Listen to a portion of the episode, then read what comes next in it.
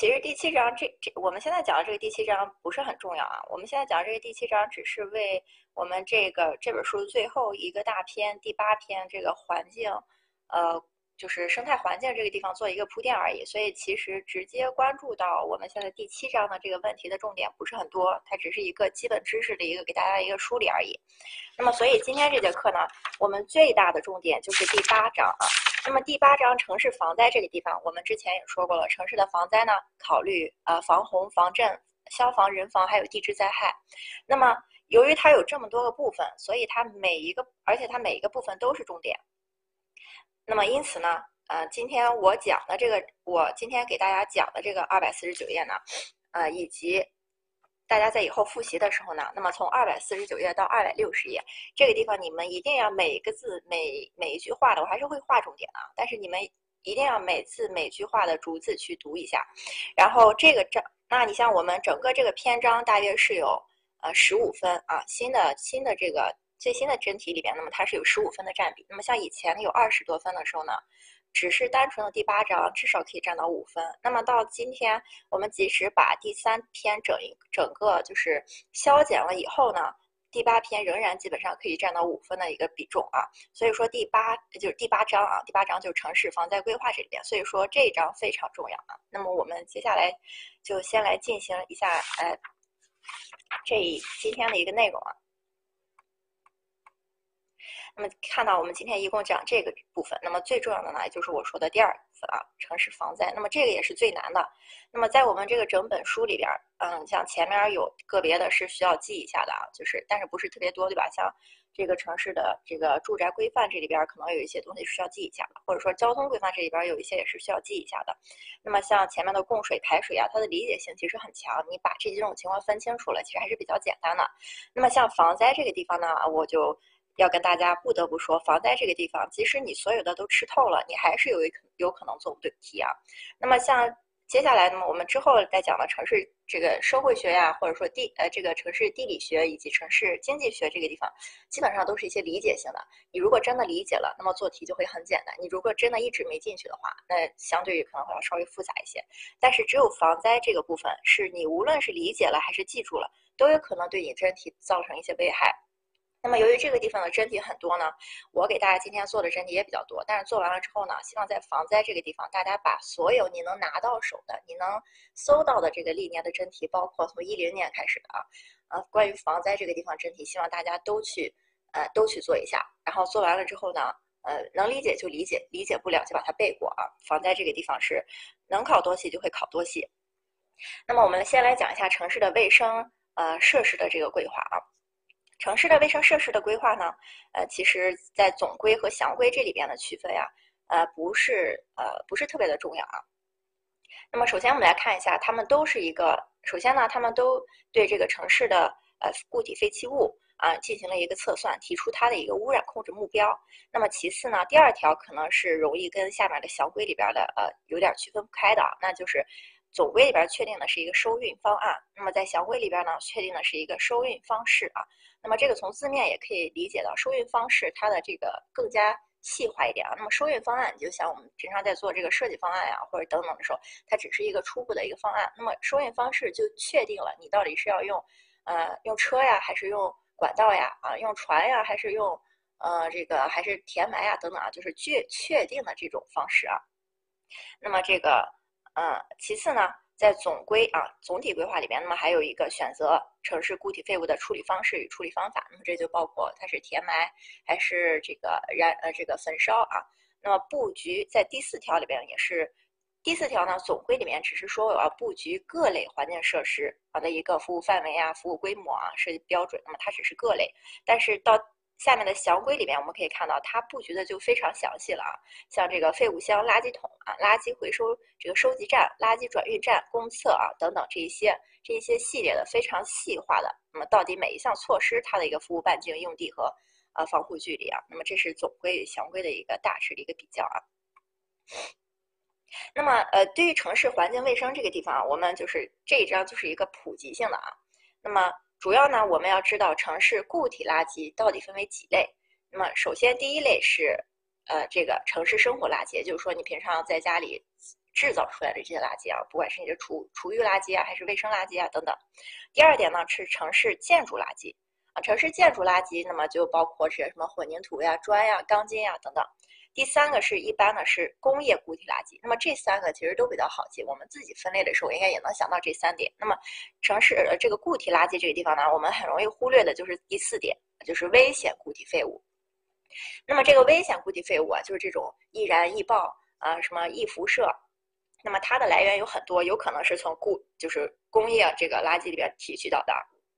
那么在这个地方呢，你可以看到，因为它把固体的废物垃圾呢，呃，固体的这种危险废物垃圾单纯提出来了，所以说第二条和第三条里边的这些啊，城市建筑垃圾和一般的工业固体的废物呢，这两个就是危险性就不是很大了，它可能有污染，但是它的危险性不小，呃，不不大。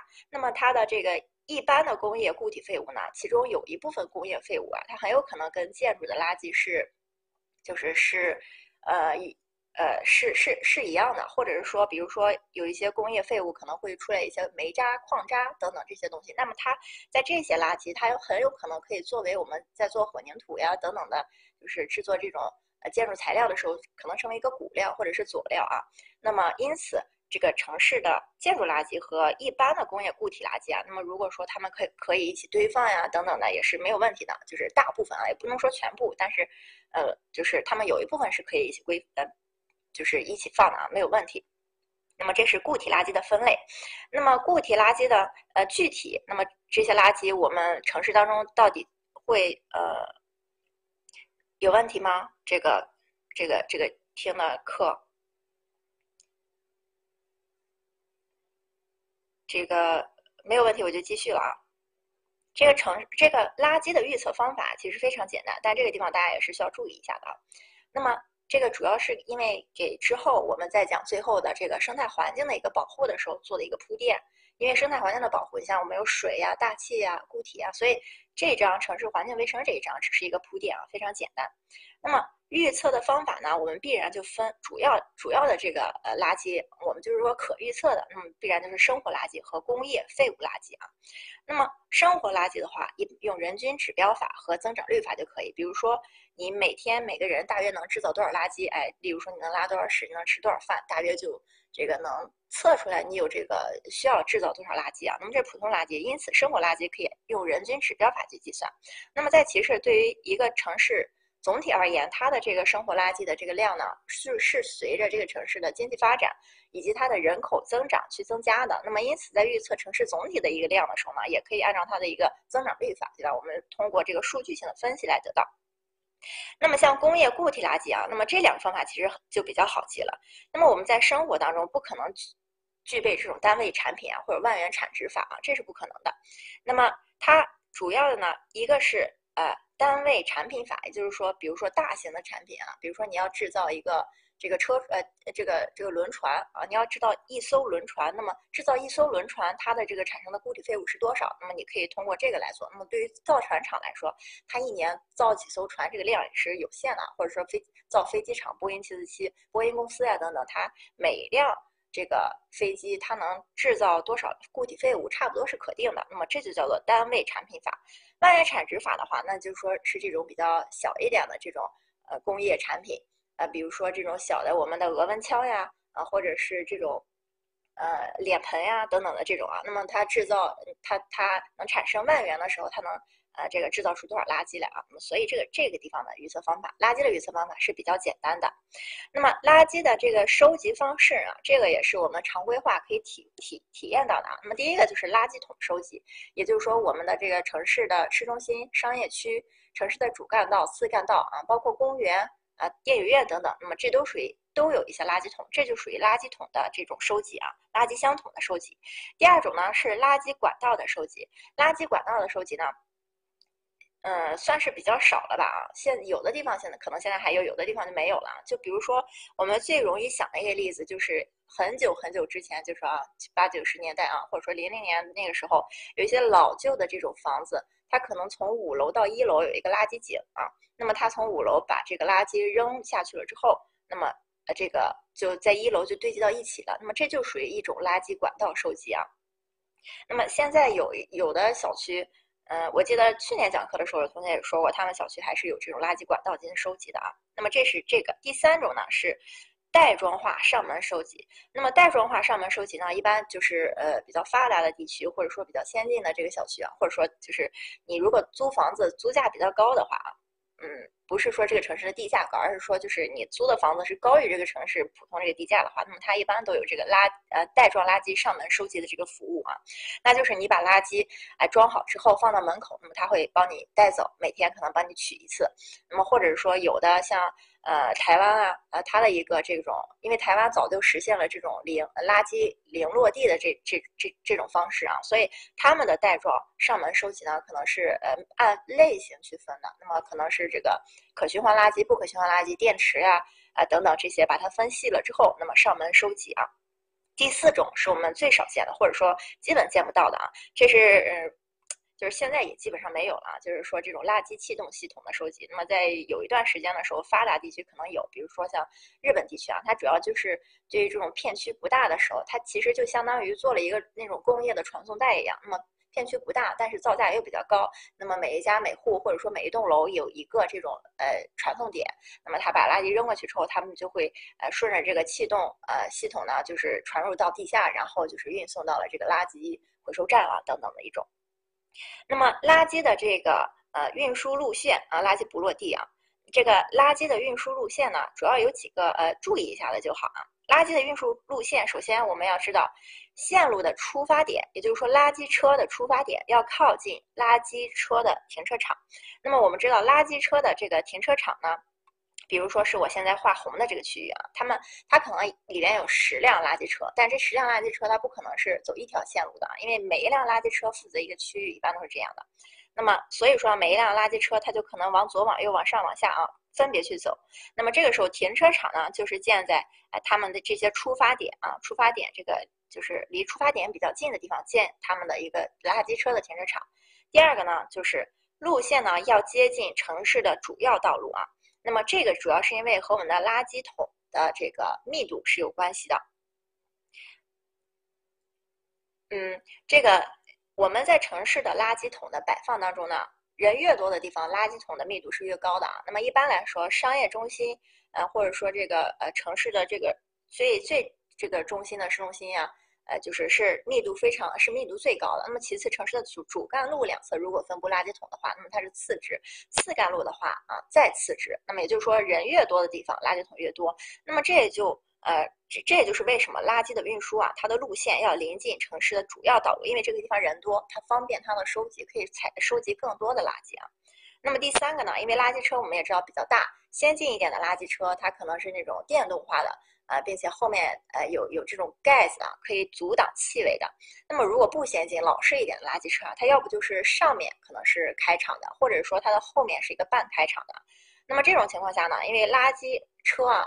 装上车了之后，它就自身就重了，那么因此一般都是空车上坡啊，这个下坡的时候收集。就如果是原路返回的这种垃圾车的话，就是呃上坡的时候是空车，下车的时候收集。这也是为了上坡的时候你如果没有空车装上垃圾，如果满了的话啊，上坡的时候它也可能会往外倾倒，对吧？啊，这种情况啊，就是这个。那么其次呢，垃圾运输的路线啊，每每一辆垃圾车它每日的负责运送路线都是一样的啊。嗯，他今天负责，他负责这个什么，嗯，这个什么一路啊，他明天不可能负责什么这个樱花二路，对吧？那么这个是它的一个每日的路线是相同的，那么这都是一些基本的概念啊。那么在这个固体废物的处理这个里这里边呢，我们需要呃这个这一页呢，可能是我们呃在这一篇章第七章里边需要掌握一点的内容啊。那么首先第一点，我们要掌握垃圾固体废物的。这个处理的解决固体废物的最终宗旨是什么？这个要一字呃一字不差的记下来啊。固体废物最终处理的宗旨是集中废物处理啊，集中废物处理，也就是说集中化是它的一个处，呃，集中废物处理不是集中化，嗯，就为了你接下来为了怕跟后面来混啊，就是集中废物处理，集中是它的一个最终宗旨。那么它的一个总原则是什么呢？主要有三个：减量化、资源化、无害化，这是固体废物处理的。这个三原则啊，这三原则要一字不差的记下来。比如说，因为我们这样看的话，它是非常简单的，减量化嘛。固体垃圾如果焚烧了呀，或者是呃这个热解了，或者是这个堆肥啊，都是为了给它这个减少它的这个量。那么资源化呢，显然就是再利用啊。无害化的话，就是把有害的这些物品，那么可能是通过填埋，把有些有害物质埋起来，让它安全的，让它安全了啊。或者是说把它这个燃烧了之后，可能就不带有啊这个某些危害危危险性了。那么这是无害化处理。这三个化呢，这样单纯看起来是非常简单的，但是一旦如果给你结合到了其他里面，你可能会会分不出来啊。比如说我我在选项当中跟你说，这个固体废物的这个总原则有什么？有。下面除了资源化、减量化、无害化，我再给你出来一个集中化。你要分别，你要知道这个集中不是原则，是宗旨啊，是宗旨，或者说循环化，就是这种看起来表面看起来特别正确的这种词，特别容易混杂在这三个里边啊。所以这个是第一个需要记住的。那么固体废物资源化，这只是一个概念啊，不懂的可以看一下而已。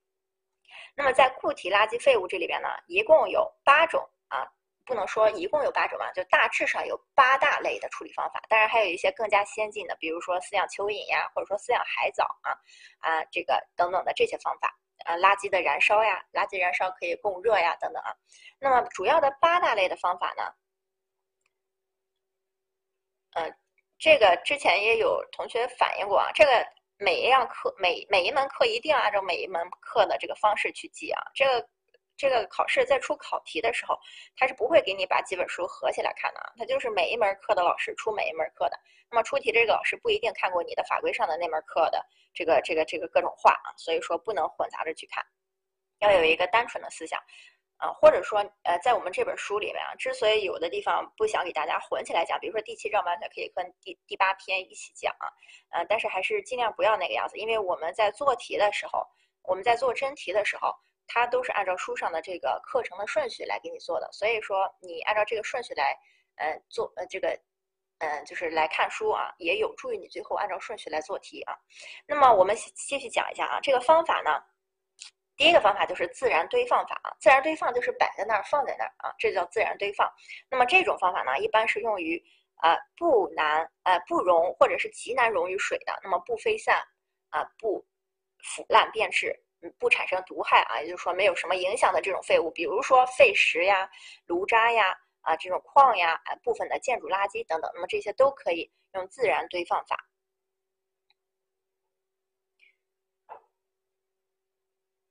什么哪一页没讲呀？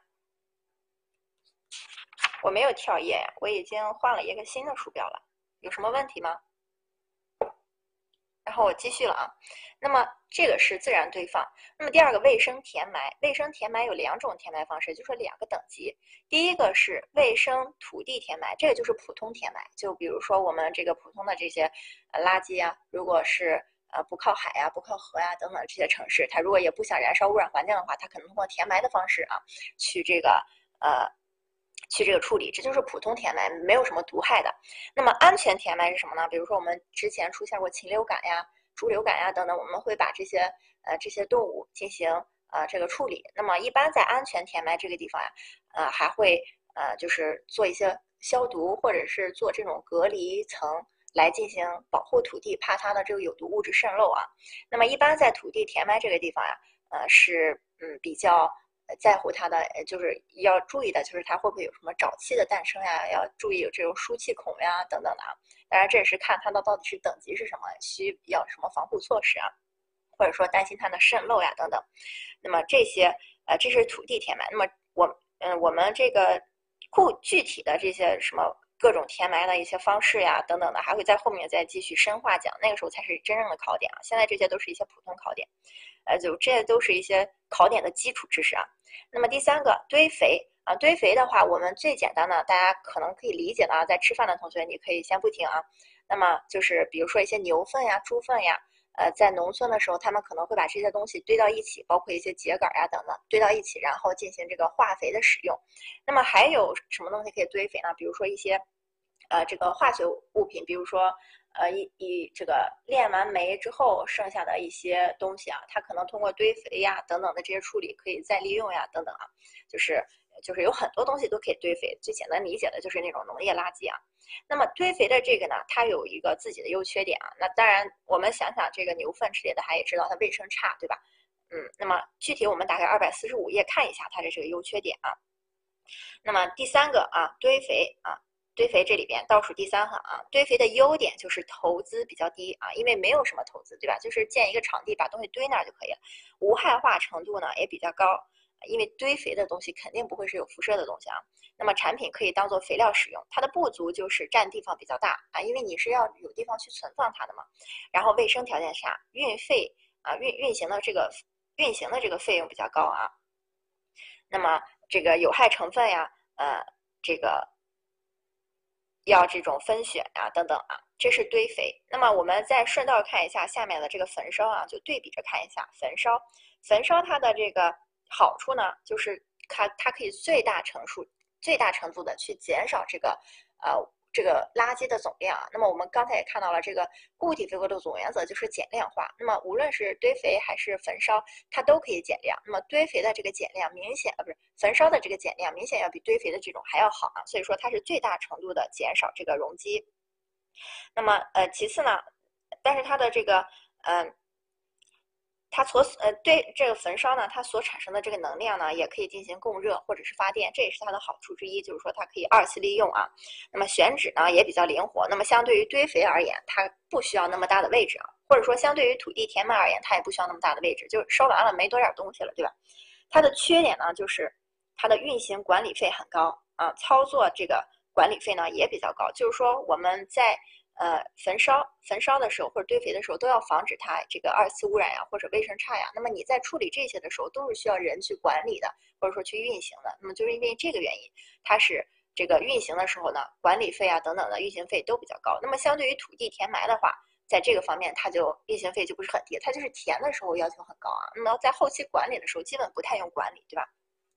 那么这个焚烧呢，再就是要防止它产生一些二次污染啊等等。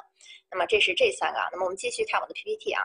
那么热解啊，热解也是一种，就是把这种有机物啊，或者也有无机物的热解啊，把它转化为呃这个液体的燃料啊，或者是气体的燃料呀。主要也是一个呃减量化的一个，或者说资源化的一个处理啊。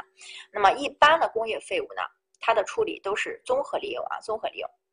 不一定哪种方式啊，如果能再利用的，那么就先暂时的自然堆放，或者说用这个呃这个工程库存。那么如果不能用的呢，我们就看看燃烧呀、堆肥呀、啊这个热解呀等等的都可以啊。那么第七个危险物品的处理呢，主要是要减小它的体积，把它的有害的成分固体化。那么焚烧去毒、填埋、焚化、投海啊，或者说地下深井的这种处理都可以，这是固体废物。那么我们看一下第八条啊，第八条的这个名字呢叫做固体废物最终处理啊。那么也就是说，刚才这前面的几种方法，都是它的可以说，呃，是它的过程处理的一个方法。那么因为你想，我们这个堆肥啊，如果堆出来的肥料啊，嗯，不是这种可以用的，只是把它的体积缩小的，那么堆出来剩下的这些无用的材料怎么办呢？用这个最终的处理方法去处理，或者说我们焚烧完了之后，还是会有一些这个。尘嗯尘土呀，或者说有一些渣渣，对吧？那么这些怎么办呀？那么还是要固体废物最终处理，热解也是同样的。所以说上面的这些方式呀，那么在上面的这些方式都可以达到减量或者是资源化或者无害化的处理。那么最终还是会留下一点东西的。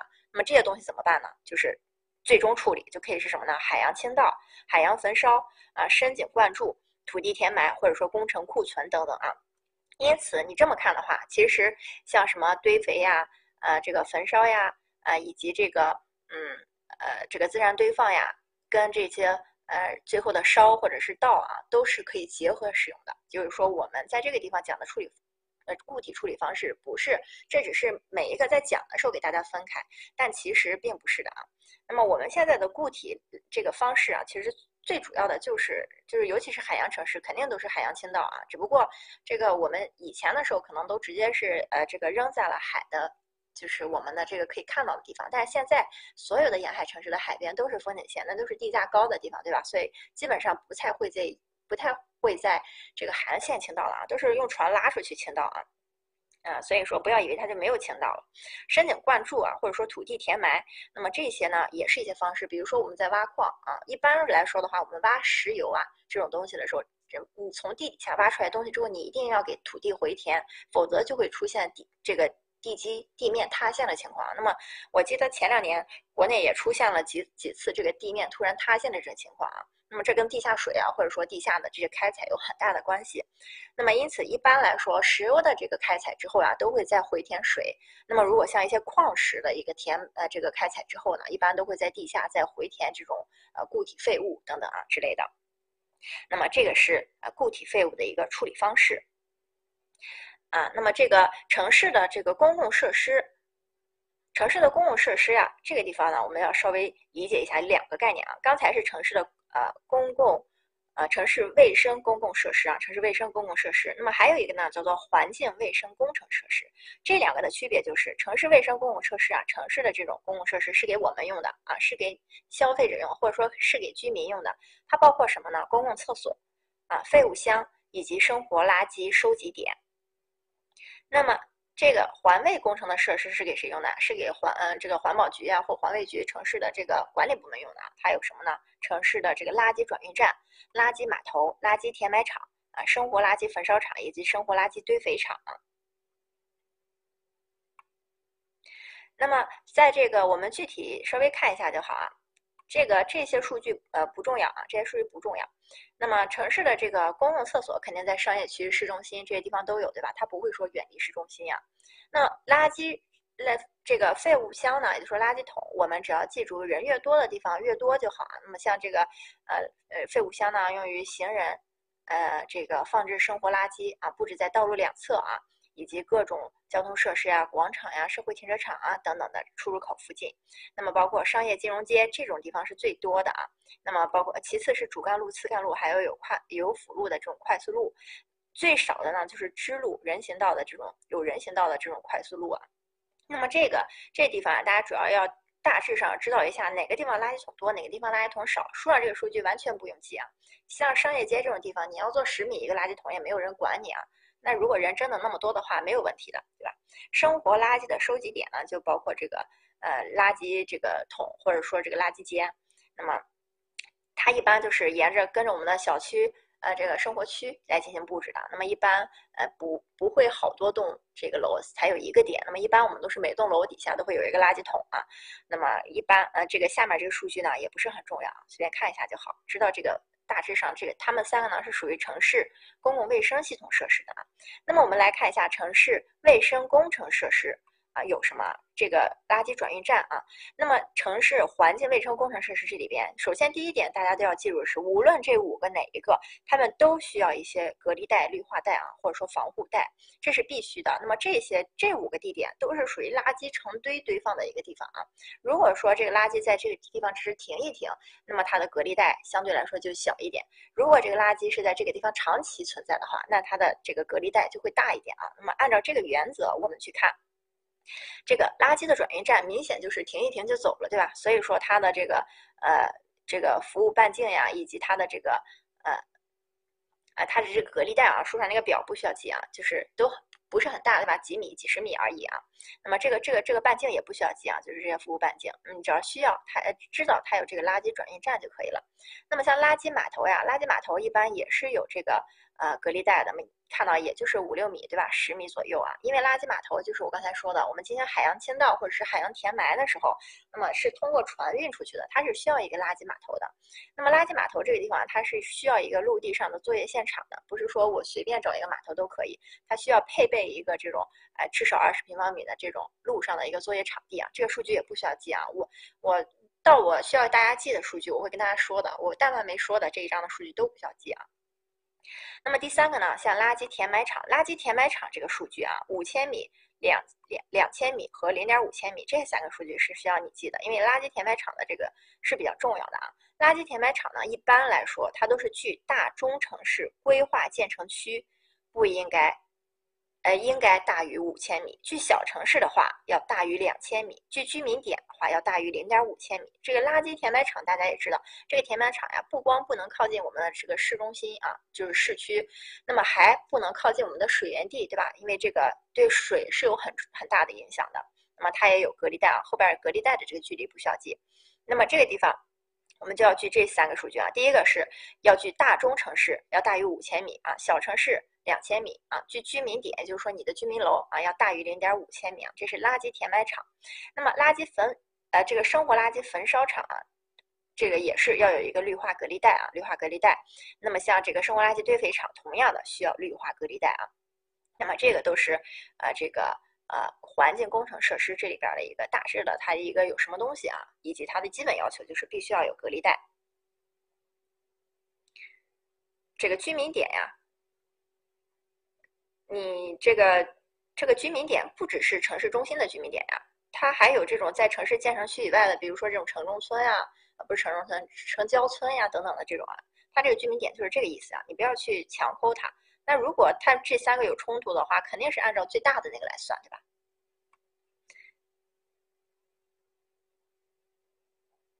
这可以理解吗？居民楼不是只有在你们家的这个位置，不是只有市中心才有呀？你们、你们、你所在的城市郊区没有居民楼吗？啊，对吧？是有的。那么这就是城市这个。公共卫生这个地方就这些内容很简单啊。那么我们继续来，我们接着来讲。我们讲完我们的这个呃第八章城市防灾这个地方，我们再休息。这个城市防灾这个地方，每一句话我都希望你去记下来啊。嗯，这个这这个部分是非常非常重要的。那么首先我们来看一下城市防灾规划它的一个这个嗯在总规、详规以及专项规划当中的一个要求啊。呃，这个这个这个呢，我们要记住，这个第一个呢是总规阶段对于防灾规划，我们需要是呃这个设置什么，就是规划什么呢？第一个是确定防洪和抗震的设防标准，也就是说我们的标准是在总规当中提出的。那么提出它的一个对策，布置防灾设施啊，提出防灾设施的这个建设标准，这是总规当中的。详规当中呢，这个。总规布置的这种防灾设施的位置呀、用地，以及这个合理的布局与它相关的建筑、道路啊等等的一些呃其他的防灾基础设施，这是详规。那么这个地方我们还要注意一点呢，就是第三个城市的这种呃专项防灾规划啊。城市专项防灾规划，我们要知道这个在在我们的这个供水或者说供电当中都是有专项防灾的啊，那个不是一个呃就是必须的，或者说。啊，那个是可有可无的啊。那么在城市防灾规划这个地方，这个也是也是可有可无的。但是如果说这个城市一旦呃做了这个防灾规划，就是说它需要防灾啊，就是说它震级很，比如说防震的话，它震级一旦达到一定程度，它是百分之百有防灾的。所以说防灾规划这里边到底防灾专项规划它做的深度是怎样，它的目标是怎样，我们必须要清楚。那么第一个编制城市防灾专项规划的目的是什么呢？是落实。啊，落实和深化总体规划相关的内容啊，就是说我们在讲这个城市专项规划的时候，都是跟总总总规去比的，不是跟详规去比的啊。它是落实总体落实和深化总体规划当中的这个相关内容。那么啊，它的这个规划期呢，与总规是一致的啊，与总规是一致的。它的这个呃内容。比总规要丰富很多，基本上可以达到详规的这个程度啊，基本上可以达到详规的程度，都是跟总规比的，只是这个深度上可能会达到详规的程度。那么通常都是要进行这个，呃，在这个专项规划当中啊，通常都是要进行灾害呃风险评估的啊。那么以及它的这个专业救灾团队的这个素质呀，以及它的器材的一个装备问题啊，这是城市专项规划里边。那么这里边啊。重点啊，其实这里边的详规不不是很重要啊，重点就是你要知道它的总规啊，它是要有设防标准的，呃，标准是在总规当中提出的。第二，第二个重点就是详呃这个专项规划里边，它是跟谁去比较的？它落实的是谁？它比谁要丰富？它达到了谁的程度啊？这是呃第一个防灾规划当中的啊。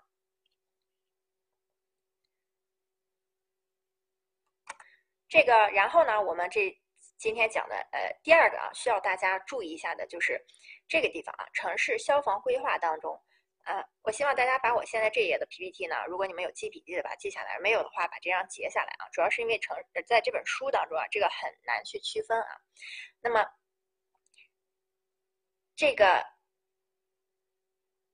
呃继续了啊，第一个是这个城市的消防规划，一共分为三大方面啊，一共分为三大方面。第一个是消防布局的安全，第二个是消防站的规划，第三个是消防基础设施的规划啊。希望希望同学们在我讲这个防灾的时候啊，嗯。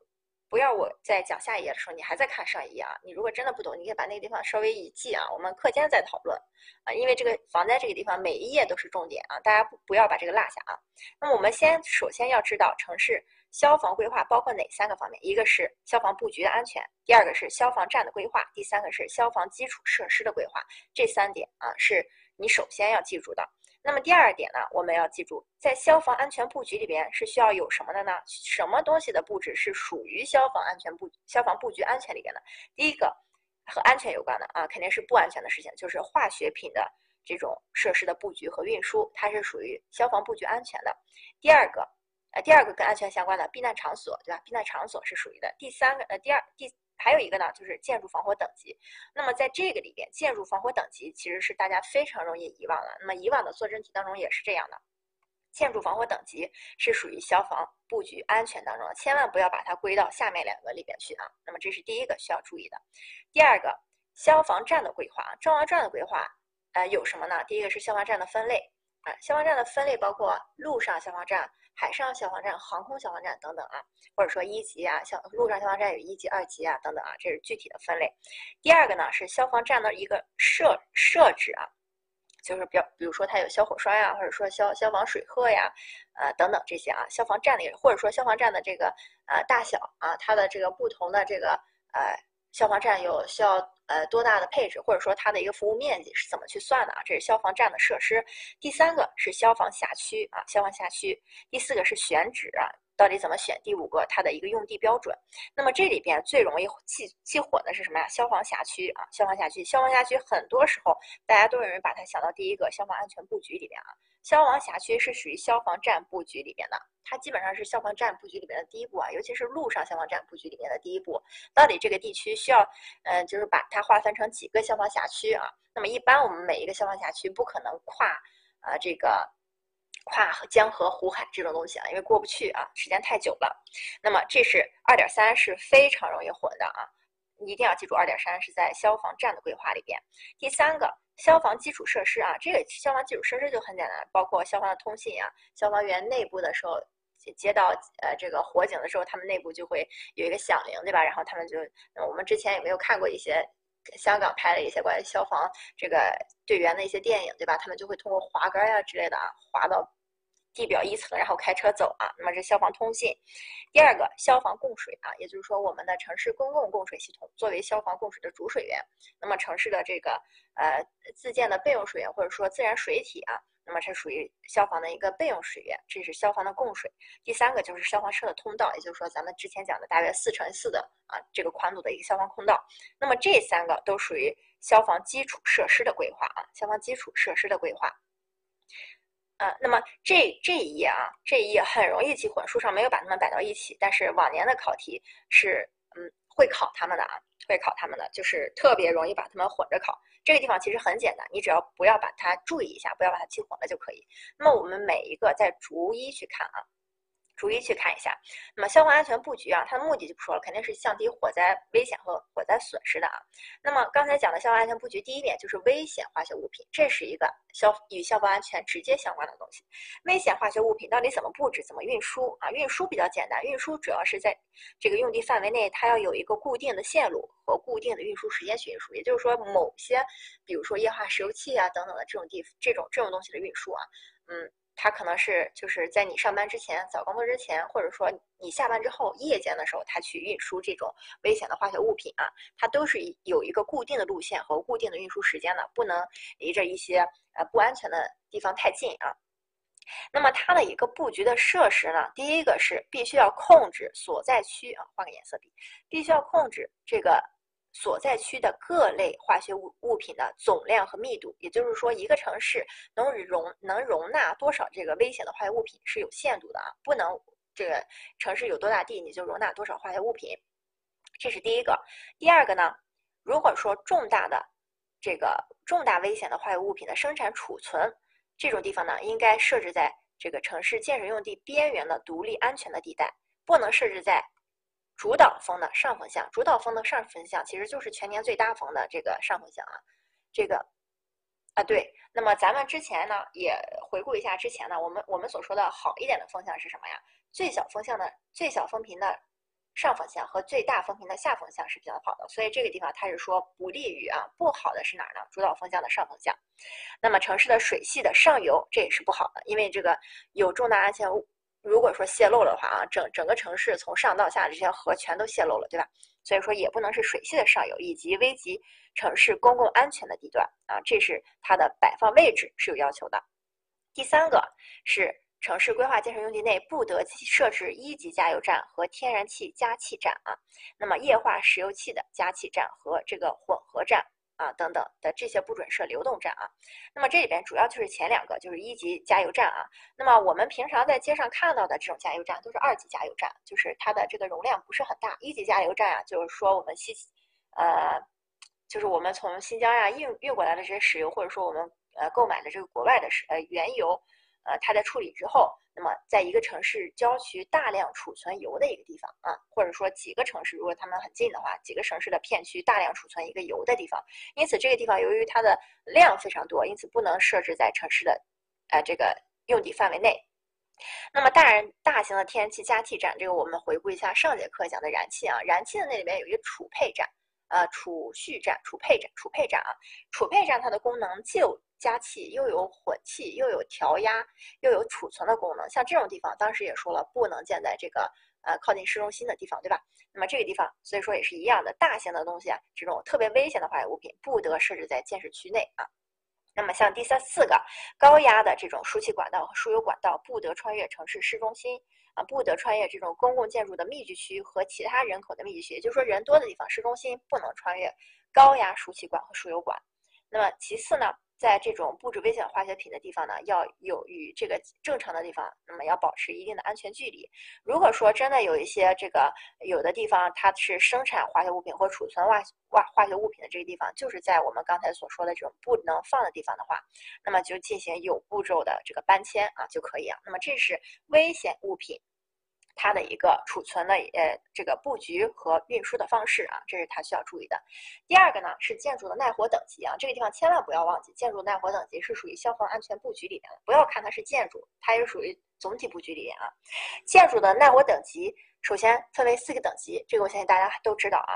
那么最强的一级是一级啊，最弱的是四级。一级、二级是我们现在最常用的，三级、四级一般都不用啊。基本上临时建筑呀才会用三级、四级，或者说真的是那种老旧的建筑，就以前我们对建筑没有耐火等级要求的时候，可能已经建了一些这种危旧的房子，可能是三级、四级的房子啊。那么一般来说的话，这种三级、四级的都是能改造的，就赶紧改造啊，不能留。那么像我国有一段时间，呃，我国城市很多古城都是这种危险等级的啊。那么我记得前两年也。统一做了一批这种消防的这个呃规划，对吧？消防的这种呃这个安全的一个布置啊。那么这个是建筑的耐火等级。第三个避难场所啊，避难场所呢，呃，它基本上都是按照人口啊，避难场所的配置都是按照人口的呃去配置的，一般人均两平方米啊。那么服务半径这个要稍微注意一下啊，记一下啊。这个二的话，二的话不需要记啊。那么这个这种也就是大致记一下就好了。它不会单独某一个点，嗯，不会百分之百的单独某一个点故意去考你这个啊，但是你心中要有数。那么一般它的这个服务半径啊，五百米左右啊，可上可下，大约这个程度就可以了。如果真的呃就是呃不能够的话，六百米也是可以的啊，就是大致上。那么这个疏散面积啊，一般是指这种临时的，就是紧急避难的场所啊，因为避难场所也分为紧急的和后期安置的，后期安置的就可以更远了啊。那么适宜做避难场所的地方呢，是有哪儿呢？一个是不会发生次生灾害的广场，比如说你之所以像地震啊，你之所以跑到了广场当中，就是为了你家的楼倒塌把你砸在里头，对吧？那么这个不不能发生次生灾害的广场，比如说这广场上随着地震它塌陷了啊，这就叫次生灾害。那么这种不发生次生灾害的广场是可以的，以及运动场、公园、绿地啊等等开场空间都可以做避难场所。那么这个第二啊，这就是第一个方面，就是城市的安全呃这个呃消防安全布局这方面的三个点，就有只有这些需要大家注意啊。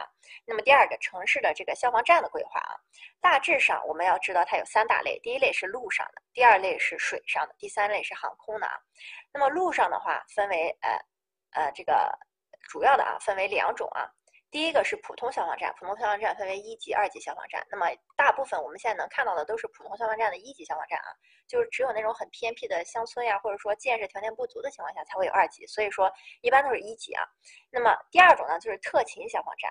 特勤消防站呢，是指这种呃扑灭。一般来说啊，都是高层火灾的扑灭啊，或者说危险化学物品的这个扑灭的时候，才会让特勤消防站去出动的啊。但是像这种大城市都会有特勤消防站，只是一般他们不出动而已啊。那么，呃，大的城市或者说经济发达的地方都会有。那么城市的这个除了上面所说的陆上消防站啊，有普通和特勤之外，那么一般大型的这种国企单位啊，呃，这种也会有一些专属的消防队。那么专属的消防队在没有火灾的时候，属于这个。自己的单位管有的话，它也是要统一调配的啊。那么这个统一调配的地方呢，就叫做消防指挥中心，它主要就是统一调配城市各级别的消防站以及这种专属的消防队的力量啊。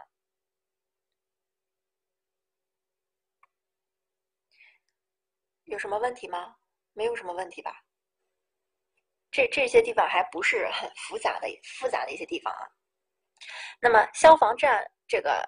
呃，消防站的这个规划呢，到底都规划在什么地方呢？一般所有城市，如我刚才所说，都有一级消防站啊，只有不能建一级的时候才会建二级的。也就是说，这是路上消防站。那么，如果说城市中等及中等以上的城市，经济发达的县级市，以及经济发达且有特勤需要的城镇啊，也就是说，这个到底是不是城市、县级市或者说城镇都不重要，重要的是它有钱啊，有钱的这种地方。都需要特设置这种特勤消防站啊，特勤消防站，这是第二个特勤消防站。那么像什么地方有水上消防站？这必然是有水的地方啊，江河湖海有的时候就需要有水上消防站。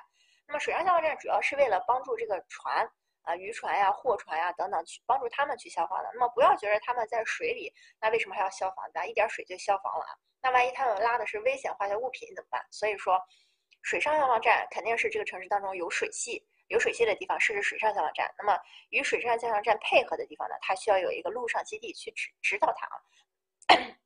那么水上消防站它是怎么去进？呛了一口啊，不好意思。它是怎么去进行执行任务的呢？它是靠这个趸船啊之类的东西，就是一些消防船啊，然后跑过去，然后。快速的消防船，然后带着水管子呀等等啊，这个带着泵啊之类的去给它呃这个消防。那么这是水放水上消防站啊。那么像特大城市或者是大城市的话，它会有航空消防站。那么航空消防站也必然有陆上基地啊。一般来说，航空消防站它都是嗯这个陆上基地啊，都是跟这个民用的机场啊等等的一起合用啊。航空消防站，这必然就是，比如说城市发生森林火灾呀，以及城市这个高层起火的时候，因为我们的这个陆上消防站云梯不是很高啊，那么像高层如果去呃救火的时候，也可以用这个航空消防站。再就比如说我们去年这个呃去年还是前年啊，巴黎圣母院着火的时候，那其实当时也可以用航空消防消防站去扑火啊，只是为了保护它的结构，所以没敢往下洒水啊。那么这个是消防站啊，一般来说消防陆上消防站啊。它是指它的这个消防辖区怎么划分呢？是指接到火警之后，按照正常行驶速度，五分钟可以达到城市边缘，呃，可以达到这个消防辖区的边缘，以这个来划分的。那么这里边啊，这个数据不是很重要，但是这个地方我是想让大家看清楚，我们到底是怎么去划分这个消防辖区的，不是说，呃，我这个一个一个一个这个。行政区就是一个啊，而是说以时间来算的，因为消防的时候啊，时间就是生命，对吧？所以五分钟能到达的地方属于一个辖区。那么大致上它的这个面积就是七呃七平方千米啊，这些数据就不是很准确，这只是个含糊的数据啊，平均的一个数据而已。因为这个陆上消防站刚才也说了，像特呃这个特勤消防站啊，一级、二级啊，它的这个规模都是不一样的。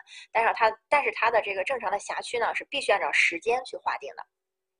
那么水上消防站同样的，它也是它的辖区也是按照时间，那么基本上就是行船三十分钟，能够达到这个辖区的边缘啊，这就是可以划分出它的一个消防辖区来。那么这个消防辖区水上的为什么长呢？也你也知道，水上的嘛，你实在不行，你可以抱着游泳圈跳到水里啊，反正人不太会有事儿，主要就是去救船和物的啊。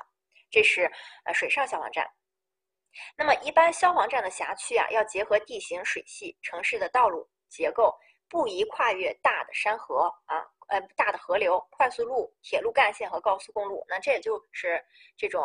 嗯，就是能耽误时间的地方，你就不要去跨越。我们这个越方便越好。那么一般来说，路上消防站呀，它的这个消防站的选址啊是有一定的要求的。这个主要就是看它与道路的距，与道路的这个呃关系，与建筑的关系。那么与这个呃这个其他的一些，比如说危险化学品的关系，主要就是这三大关系啊。那么无论是陆上、水上航空，都主要是这三大关系。那么第一个，这个与这个。主干路啊，与主次干路的一个关系呢，一定要便于这个消防车辆的出入。那么它与这个交叉口，哎，不宜小于三十米，因为交叉口的车流量太大了，影响这个消防车的出入啊。所以说，第一个就是道路选址的时候，就是要使消防车出入方便。出入方便的话，那么尽量接近主次干路，因为这个太小的这个支路啊，出车也不是很方便，太窄了。所以说，尽量位置呢。便于车辆迅速出动的主次干路地段，那么不能太接近交叉口。第二个呢，就是它与建筑的一个距离了。一般来说，与人多的这种建筑的地方要有一定的距离。人多的地方有哪呀？我们现在最明显的就医院，人非常多啊。然后再就是学校、幼儿园、托儿所、影院。啊，影剧院或者说呃这个商场呀等等，就是这种类型的建筑，人非常多的地方，那么一定要与它的疏散口保持一定的距离啊，保持一定的距离。这几个数据也不是很重要啊。那么第三个，如果辖区内有危险化学品的话，那么消防站要设置在常年主导风向的上风向或者是侧风处，也就是说，消防站和危险化学品的物质，那么它们俩谁在好的位置呀？要呃这个呃消防站。要在上面啊，也就是说，这个呃化学物品要在主导风向的下风向啊，这个跟前面也不冲突，对吧？那么距离它要有一定的距离啊，离着太近了，化学物品一旦着了，然后结果再把消防站给着了，就没法救了。那么第四个就是道路红线啊，不小于十五米，这个主要是为了它有一个疏散的一个进出的一个停车呀或者出车的一个空间啊。那么这个就是一个路上消防站一个主要的要求，主要就是跟道路的关系，跟建筑的关系，那么以及它跟危险化学物品的关系啊。水上消防站的话，因为它是建设在码头啊，那么因此呢。它要建设在这个港口码头，也就是说，这个与道路的关系，就是与这些水的关系，它要建立在这些水的上游部分啊。你像这个消防站，如果建在下游的话，这个船都划不上去啊。那么不能布置在河道的拐弯处以及电电站大坝附近。那么这是它与这个水系的关系。那么第二个与危险化学物品的关系呢？如果说水域内这个岸边附近有这种化学物品的话，那么消防站也要布置在它的上游区，并且有这个安全距离。那么第三个就是这个消防船了，就是说消防船与消防站之间的关系啊，就是说他们这个路上的这个船和路上的这个指挥中心不能离着太远啊，并且也是没有道路呀、城市主干路呀、呃这个高速公路呀、快速呃这个地铁、铁路呀等等一些阻隔。那么这是水上消防站。那么你可以看到，路上和水上基本上是一样的啊，都是同样的要求，基本上。那么像航空消防站的话，就没有什么特别的要求，毕竟是飞机嘛，哪都能飞到，而且很快。它主要就是，如果说，呃，一般都是与民用机场合建啊，那么，但是这个机场里边要有一个独立的消防站的一个指挥中心。那么这个是消防站的选址、用地标准啊，这几个用地标准都不需要记啊，只是给大家啊看一下大小而已啊。那么特勤的消防站是最大的，那么其次是一级消防站和二级消防站啊，一级消防站比二级消防站大啊。那么水上消防站呢，应该有这种。呃，岸线的停靠点，也就是说，它要有足够的停船空间。也就是说，呃，这数据也不需要记啊，一百米的这个岸线的呃供消防船停船的一个空间。那么它的这个陆上建设基地呢，与一级消防站呢这个是一样的。那么这就是第二个部分，消防站的一个规划啊。那么千万不要把消防的这个辖区划到了这个第一个里边啊。那么第三个主要就是消防基础设施的一个规划。消防基础设施啊，啊，第一个包括消防通信，这就很简单了，有线电啊、无线电啊，什么这个传这个传话机呀等等啊，以及计算机网络技术啊，这个没什么好讲的，这就是第一点。第二点，城市消防的供水系统，那么刚才也说了，我们城市消防供水系统啊，主要就是包括公共自来水系统和备用水源。那么备用水源的话，包括自来水池、自自自然的水体，或者说你挖的这种水体啊，包括消防水池。那么一般来说的话，公共的这个供水系统是消供消防供水的主要水源。那么像其他的自然水体啊，消防水池主要是一个补充水源啊。但是每一个辖区内都应该至少有一个这个补充水源，也就是说至少有一个消防水池或者说自然水体的取水点啊，以防止我们发生火灾的时候，自然的这个。呃，就是公共系统、公共供水系统瘫痪啊。那么，在这种至于它的设计管网，如果说有消防供水的这种话，最好它的设管网是设计成环形的环状管网，哎，不要设置成枝状管网。那主要是考虑它的安安全性。那么第三个，消防栓啊，消防栓的话和这个消防水鹤啊，都是沿着道路布置的。那这个地方它的这个这几个数据也不用记啊。消防水鹤就是我右上图这种，就非常大的这种，它可以直接接到呃这个消防车顶端的一个用水出水量非常大。那么这样你也就知道，这个你看它这个体积，你也知道消防水鹤的间距啊，要比消火栓的这个间距大很多。那么一般来说，消火栓的这个布置呀，它不宜离道路太远啊，两米左右啊，不小于两呃不不不大于两米啊。那这是为了消防车在或者说这个消防消防员在接水管的时候啊比较方便，或者说给消防车供水的时候比较方便。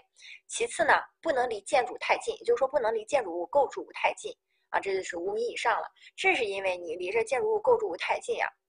我们的这个枪往上，我们用这个呃，用用用一些这种管道呀往上喷水的时候，你太近的话，你相当于是垂直喷啊，垂直喷你可能会这个喷到你自己头上，对吧？所以说要稍微离建筑一定的安全距离。其次呢，那建筑一旦着火的话，你这个消防的这个呃。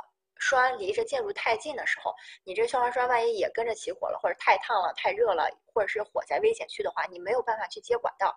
因此，消防消火栓的这个距离呢，要离道路近，但是要离建筑远一些啊，要离建筑远一些。那么这个是一个消火栓的一个消防水鹤，右边啊，右边，这是一个消消防水鹤啊，对，就是大的消火栓啊，其实就是。那么这个是在消防设施的这个基础设施啊。呃，这个规划里边需要知道的啊。那么在这个地方呢，我们要知道在什么地方必须设置消防水池，也就是说备用水源呢？第一个是在没有消火栓或者是消防水鹤的城市区域，也就是说它没有这种城市供水系统的时候，一定要有消防水池，也就是说没有主水源的时候，一定要有副水源，对吧？第二个，没有消防车道的城市区域，什么地方没有消防车道呀？比如说老旧城区。或者是说古城里边啊，那道路本来就是狭狭窄窄。你们想一下，宏村这种地方，那个道路非常窄，可以说车都要进不去了，更不用说消防车道了，对吧？那么这种地方一定要有消防水池啊。第三个呢，就是指这种大面积的棚户区，也就是说我刚才说这种老区，以及耐火等级比较低的这种建筑密度区啊，历史文化街区啊，文物保护单位啊等等啊，就是这种你没法去建设，没法把这种。有价值的东西去拆了啊，就为了建一条路，把这个有价值的东西拆了。这种地方一定要有消防水池啊，这是消防水池必须要设的地方啊。那么消防车道的这个地方，呃，这些数据也呃不重要啊，这些数据也不重要。消防车道呢，主要它什么叫做消防车道呢？就是城市各级的道路，这个各级的道路就算是消防通道了，以及居住区啊、企事业单位内部的道路，还有建筑物之间的消防通道。那么与自然水体取水点的这个路，以及和消防水池连接的这个道路，就是这些道路都可以叫做消消防车的通道啊，就是消防车能开进去的地方都要做消防车的通道。那么一般来说的话，消防车的通道呀，就是说上面这些所有路，它的这个间距不超过一百六十米啊，这个就是城市的这个主要的道路了，只要大于四乘以四米的这种路啊，净宽和净高大于这个路的，都算作是消防车道啊，消防车通道。那么这个路的宽度呢？就这种符合标准的路，它的一个间距啊不超过一百六十米。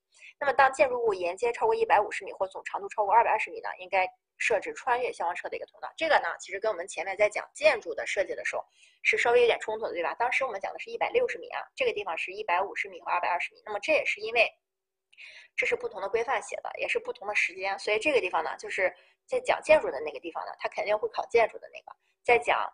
这个消防的时候，他肯定会考这个的啊，这两个地方不会成为一个冲突的考点给大家所以大家放心就好了。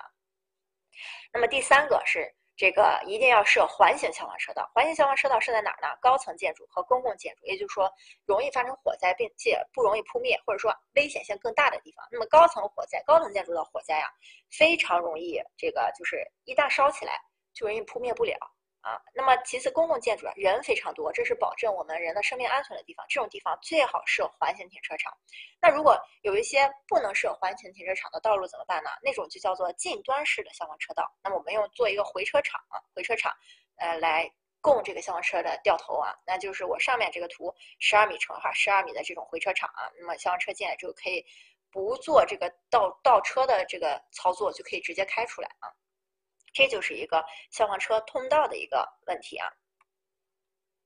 那么这个前面呢，就是消防部分。消防部分呢，其实主要就是它的一这里边每一个的布局与要求以及它们的分类啊。这个消防非常重要啊，但包括后面的防灾也都很重要。我们这本书上其实把五个防灾都给大家说了啊，这些非常重要。那么我们书上其实在整本书当中啊，写的最好的部分就是第八章城市防灾规划这个地方，因为写的又全面。又是抓考点的一个地方啊，没有没太有什么太多的废话啊，因为这些数据因为之前也考过，现在这些数据都不重要了，所以这些数据反而显得不那么重要了。那么这是消防基础设施。第二个我们要讲的城市的防灾呢，就是防洪，哎，就是说防水啊，对吧？防洪排涝的一个规划。那么首先我们要知道防洪排涝的标准啊，我们之前也讲过了，它主要靠它的。发生频率啊，或者重现区去这个去确定。那比如说发生频率的话，呃，五十呃百分之一啊，或者是百分之二。那么如果说把发生频率和重现区呃重现期一对等的话，那么百分之一就是百年一遇，百分之二就是五十年一遇，对吧？这就是它的一个呃防洪标准啊，主要靠这两个来实现。或者说防洪标准也有的是三年呃一遇，五年一遇，对吧？嗯，这个是就有两种表述方式，这个地方。那么一般呢，有的城市呢，一般是呃用这个呃这个特定洪水作为一个防洪标准，有的城市是按照最大年的这个历史作为一个防洪标准了。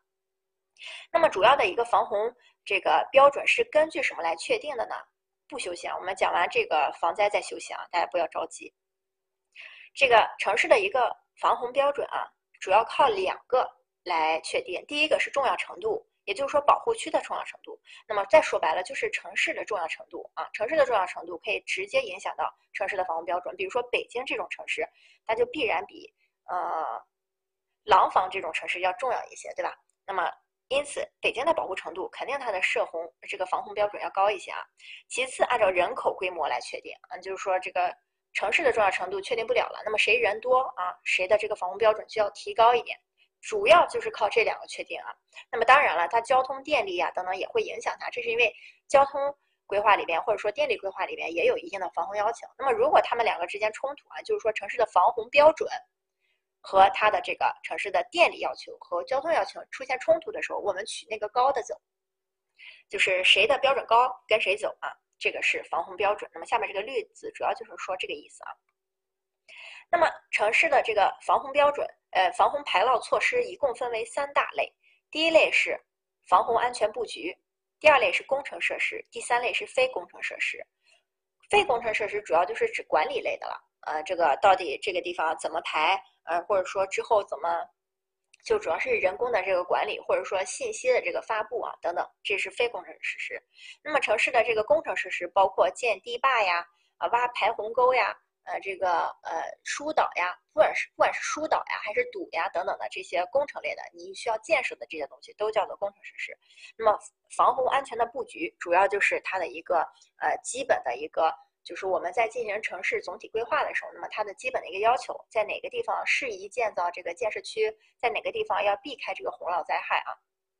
那么城市安全布局呢，主要第一个是城市建设用地要避开洪涝、泥石流等高风险区啊，高。等灾害高风险区，第二个是城市建设用地呢，必须按照洪涝的这个风险差异合理布局。第三个是行洪与储雨水储蓄呢，要留有足够的足够的用地啊。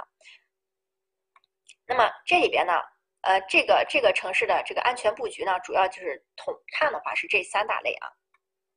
那么工程设施呢，主要就是有四大类工程设施，一种是挡洪，一种是泄洪，一种是。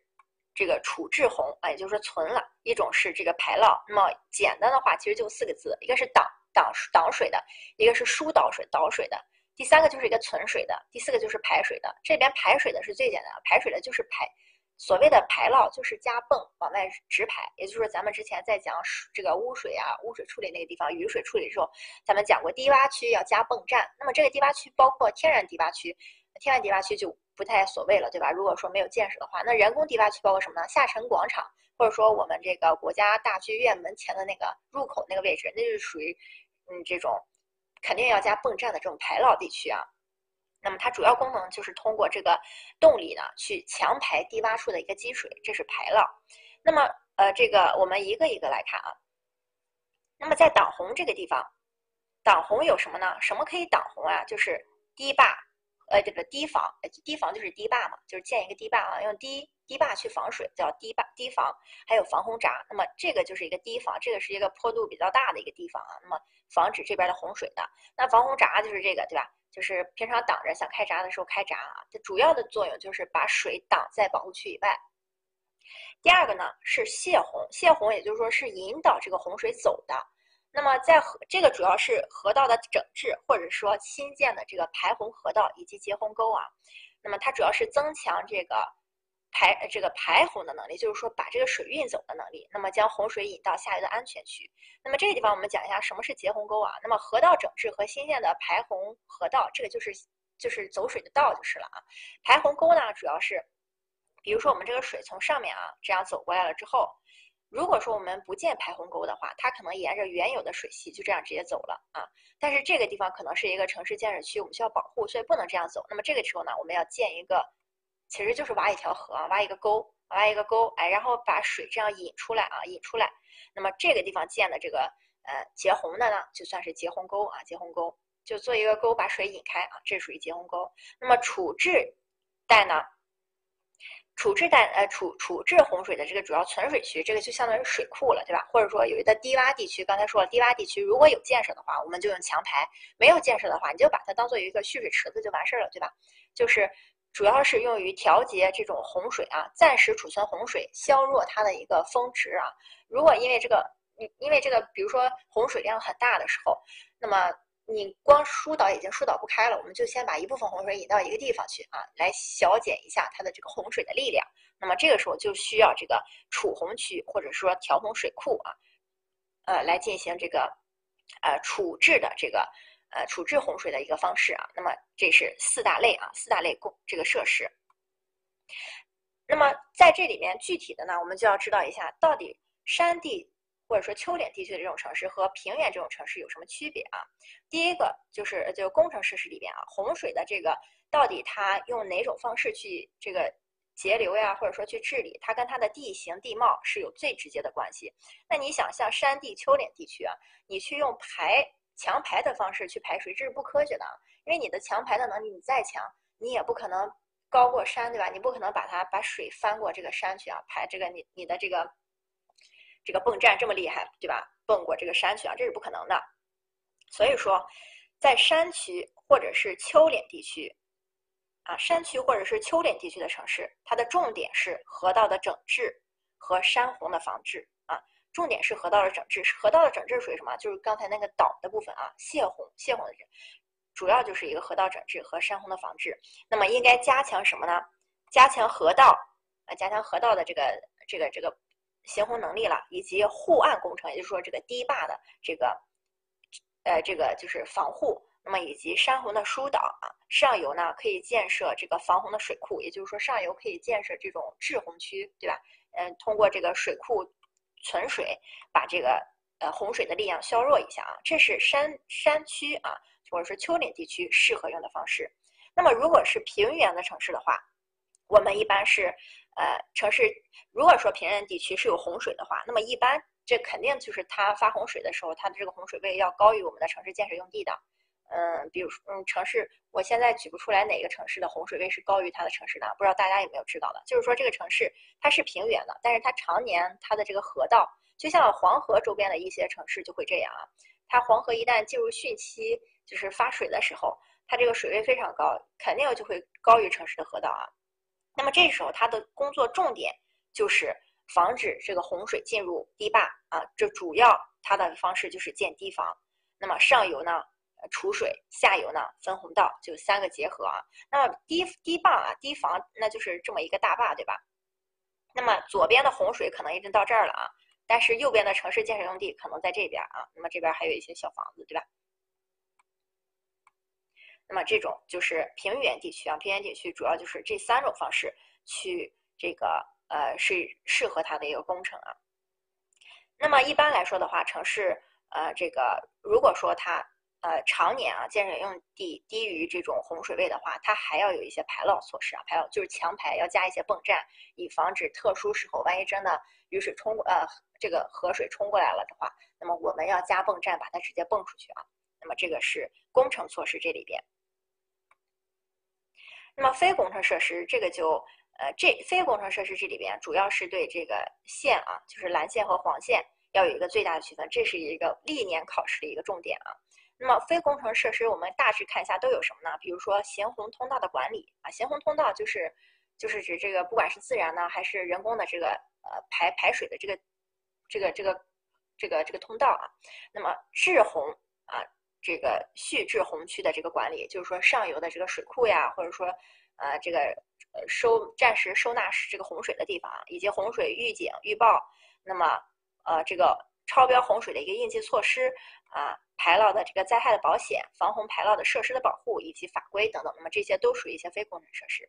那么具体的呢，我们要注意的是，第一个行洪通道管理当中。行洪通道，大家要知道，行洪通道行的是什么？是水，因此跟水相关的一定都是用蓝线去控制的啊。蓝线就是城市期限当中的蓝线去控制的。那么这个蓝线当中呢，是严禁破坏的。那么第二个呢，这个滞洪区啊，就是说处置洪区的这个管理，一般就是限制人口啊，限制规模呀，限制建设啊。那么这主要是因为这个处置洪区这个地方啊，在没有洪水的时候它是干的。有洪水的时候就要淹一部分，所以这个地方不能建设满了。也就是说，这个城市的低洼啊，上游地地的这种低洼区啊，那么在这个低洼的这个里边，那么要留有一定的安全距离啊，这里边不能建设呀，或者限制建设，或者说，啊，这个那种呃，像潮汐一样，没有的时候你过来建一建，有的时候你退出去啊，就临时建设的这种。那么如果说有超标的这种洪水的应急的时候呢？呃，这个应急措施主要就是安全的转移，把人带走啊。那么像防洪排涝啊，设施的保护，防洪排涝的设施啊，这个地方因为它是设施的保护，所以它是这种钢筋混凝土的东西啊。钢筋混凝土的东西，它指的是防洪堤，也就是说那个堤坝、截洪沟，这个地方指的不是沟里的水，而是这条沟啊，挖这个沟以及这个泵站、排涝泵站。那么这些呢，都属于黄线管理啊，黄线管理序啊序啊，这些都属于黄线管理。那么这个地方呢，我们来看一下什么是城市的这个期限啊？我们大致呃这个期限你们都要知道一下啊。那么首先呢，城市的这个红线，城市的红线其实是我们最熟悉的，就是说道路红线呀，或者说建筑红线呀，或者说你们自己是什么专业的都有红线，对吧？就是指城市道路系统规划确定的道路红线，是啊道路用地和两侧建筑用地的一个用地的界限啊。道路红红线就是一个界限。那么城市的绿线是什么？绿线就非常好分，绿线就是各种绿地啊，包括这个公园呀等等啊，这些啊都属于城市的绿地啊，绿地范围的控制线就叫做绿线。蓝线一般都是跟水有关的，江河湖海的水源呀啊，以及这种嗯这个水源保护地呀啊，这种呃刚才讲的这个哎这个洪水管理的里边这个行洪通道呀啊，就是这些都属于蓝线。紫线啊，紫禁城对吧？一想到紫禁城就是紫线，历史文化保护啊。这个这个这个古城的古古街啊等等一些保护，那么黑线啊，黑线是指市政工程，市政工程的控制线就是黑线。橙线的话是重大危险安全防护这个防护范围啊，主要就是比如说我们想一下橙色预警，一般都是比较高等级的了。那么因此橙色是安全相关的这种重大安全防护的范围。那么城市的黄线呢，是指城市发展呃对城市发展全局有影响的。城市规划当中确定的必须控制的城市基础设施的用地的这个红线的控制界限，那么包括其实就是各种这个设施啊，那么比如说这个地方的这个防洪堤呀、呃截洪沟啊、排涝水站呀，它都属于这种基础设施啊，它的一个控制区别啊。市政工程，我们这一节课讲了这么多市政工程，并不是所有的市政工程都属于基础设施啊。也就是说，最基础的、对城市中最有影响的那些，我们把它从黑线当中拿出来，专画一个黄线啊，是这个意思啊。那么这个是城市的期限啊。那么在这里边呢，具体呃是这个蓝线的有什么要求呢？一个是这个城市规划，一般来说是我们的城市总规当中，城市的总规当中划定的城市蓝线啊，并确定了城市蓝线的保护与控制要求。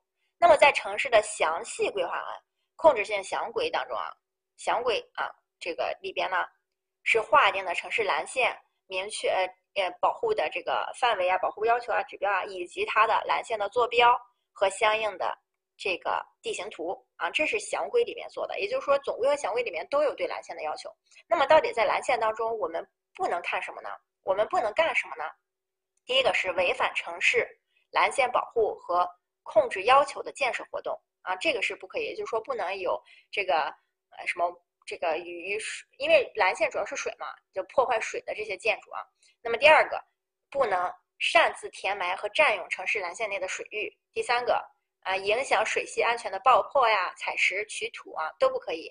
那么擅自建设各类排污设施也不行。那么对其他城市的这个保护啊，构成破坏的活动都不行。对水系保护构成破坏的都不行。那么这个这个就是大致看一下啊，心中有数就好啊。主要就是一些建设类的，不能乱建，不能乱挖啊，不能乱搞，对吧？那么这是城市蓝线的一个大致的一个要求啊。那么在这里边啊，我们呃这个。防洪堤啊，也就是说刚才所说的这个工程里边有几个比较重要的一个结构啊，主要就是防洪堤、啊截洪沟和这个排涝泵站啊。那么在防洪堤的时候呢，一般来说，呃，确定防洪堤的走向、堤形、堤距和堤高，那么这些都是呃一些它的一个呃就是在建防洪防洪堤的时候需要确定的东西，尽量呢要避开这种呃不好的土质，包括这种软弱的地基呀，或者说透水的地基啊。那么一般说城郊，也就是农村地区啊，农村地区，那么它一般用土堤。大家也知道，在这个呃，要知道这个土这个堤坝呀，如果说我们是混凝土呀等等的湿地啊，我们可能这个坡度呀要稍微大一点。如果是土堤的话啊，这个堤可能就是这个样子，啊，因为土非常不结实啊。那么这个土堤呢，一般说它的流速大，风浪冲击力强的这个地段呢，就是因为土地不结实啊，风就会把它吹走。所以说，如果是在土地当中有这个冲击力比较强的地段呢，呃，部分可以采用石堤啊，或者说土土石混合的这种啊。那么在城市建成区，也就是说我们规格要求很高的地方，肯定是用钢筋混凝土和石堤的啊，不可能用土堤。那么一般来说，堤距啊，堤距，堤距就是堤两岸的这个距离啊，就是其实主要就是这个河道宽宽度啊。堤距的话，那么这是一个堤啊，这是一个堤。那么中间是这条河，中间是这条河。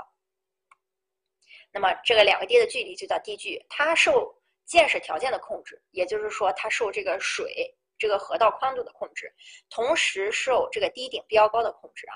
这个呃，这个大家要知道，呃，这个大家应该可以想吧？那么如果说它的泄洪量一定的情况下，如果说它这个堤距啊非常窄的话，那么这个堤顶标高肯定要建的高一点。如果说这个堤距非常宽的话，那么它这个高度就可以小一点，对吧？所以说这两个是相互影响的，这两个相互影响的。那么在考虑堤距的时候啊，主要要好考虑它的行洪需求，也就是说到底总体需要排多少水。那么第二个，它的建设条件，也就是说这个河道本身有多宽。第三个，它的景观要求稍微好看一点啊，不能太丑。那么进行多方案的一个选择和比较。那么如果说在堤顶标高的时候，那么堤顶标高受这个是什么组成呢？低点标高主要是由这个设计的洪水位，也就是说你这个地方到底洪水能有多高，以及以上的超高来组成啊，超高来组成。这个超高就跟之前讲道路那超高不一样了，这个超高有点像这个安全距离的这个意思啊，就是就洪水位以上再预留一一定的安全距离，那么一般都是零点五米啊等等啊。那么设计洪水位呢，它的一个。呃呃，设计有这个洪水位啊，它主要是根据防洪标准，那么相应的这个洪峰流量，就是说这个洪水最大的时候它的一个流量，以及这个河呃河道的断面去进行一个分析，这是洪水位啊，洪水位，因为我们的这个堤顶标高主要就按照洪水位和这个超高去组成的。那么洪水位受什么控制呢？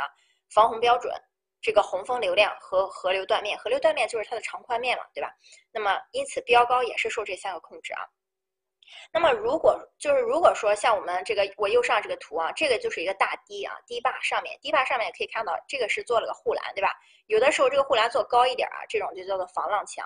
那么一般说这个这个防浪墙或者这个护栏护栏啊，都属于这个堤顶标高之内的。所以说，如果你做了一个护栏或者说防浪墙的话，那么它呃是可以把这个堤顶的标高就是算在这个地方的。那么整个堤的高度其实就可以降一点了。那么这个是这个数据不重要啊，这个数据不重要。那么这个是防洪堤堤距和堤顶标高是怎么确定的啊？那么对于截洪沟这个地方啊，截洪沟刚才说了，也就是说，如果一个水系过来，它本来要直着走的，但是现在我们不让它直着走了，我们就要用一条截洪沟把它截断啊，把它引引导出去。那么这个是截洪沟。截洪沟的主要目的就是阻止山洪进入市区啊，因为这个山洪本来就是要进入市区的，但是我们把它截断了，那么减轻这个城市的排水。这个重量啊，适于沿江地面标高高于一定的这个洪水位地区。那么市区呢，全部或者是部分雨水需要强排的省市呢，应该把截洪沟啊安装在这个地势比较高的地方啊，并且平衡于这个等高线的位置。那么这是截洪截洪沟的一个基本要求啊。那么一般来说，城市的截洪沟啊，如果我们能按照原有的这种呃。河流呀，或者道路体系去进行规划的话，能结合的话是尽量结合的啊。呃，因为城市的这个自然的水体啊，它要比我们的这个呃人工的这种水体的安全系数要更大一些啊。那么在排涝泵站这个地方，排涝泵站呀，它的一个排涝能力，也就是说这个泵站了，泵站的排涝能力肯定是根据排涝标准、服务区的面积还有服务区的用水量是吧？内部的这个蓄水能力去确定的排涝。泵站到底是需要多少？那比如说我们这个呃某个城市的地下广场，那么它这个最大雨天的时候的这个雨水是多少？或者说最大洪水的呃最大洪水可能会冲过来的洪水是多少？那么这个地方如果说它是一个十立方米的一个下沉地面的话，那么它的这个十平方米的水要泵出去，那么这就跟它的这个排排涝泵站的规模有直接的关系啊。这个是排涝泵站，那么这个是防洪规划里边的第三个。我们要知道的规呃这个防灾规划呢是防震规划，地震这个里边啊，我们首先要知道的两个基本的概念啊，第一个是地震的震级，第二个是地震的烈度。那么地震的震级啊，它是表明地震本身所带的能量的大小的一个名词啊。那么地震的震级越高，它的能量越大。比如说它是呃像嗯汶川那个地震是。八点二级的震级，对吧？这是非常大的。那么像前些日子经常发生的一些四级、五级的地震啊，这个是描述地震本身能量大小的。地震的烈度是什么呢？地震的烈度是指地震对地面和建筑物构造构造物造成破坏的这个程度，叫做地震的烈度。也就是说，地震的震级很大，不代表它的地震烈度很大。因为地震的震级啊，如果说它震源很深的话，等它。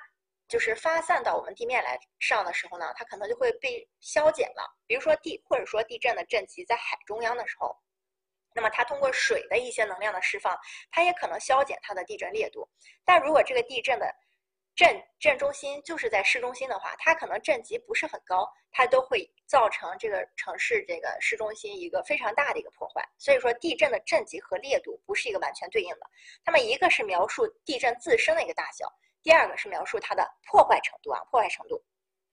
那么这个是你们必须要知道的两个基本的概念啊。那么我国在进行就是全国的这个地震设防的时候呢，一般是根据这个全国的地震烈度区划图，就是我上面这个，我们已经做了三四三四张了啊，可能三张了吧，至少我国已经做了呃，就是很很多次了，这个就是新的更新。那么我们呢是根据这张图来。作为各地地震设防的一个基本烈度，啊，这个是一个呃地震啊地震。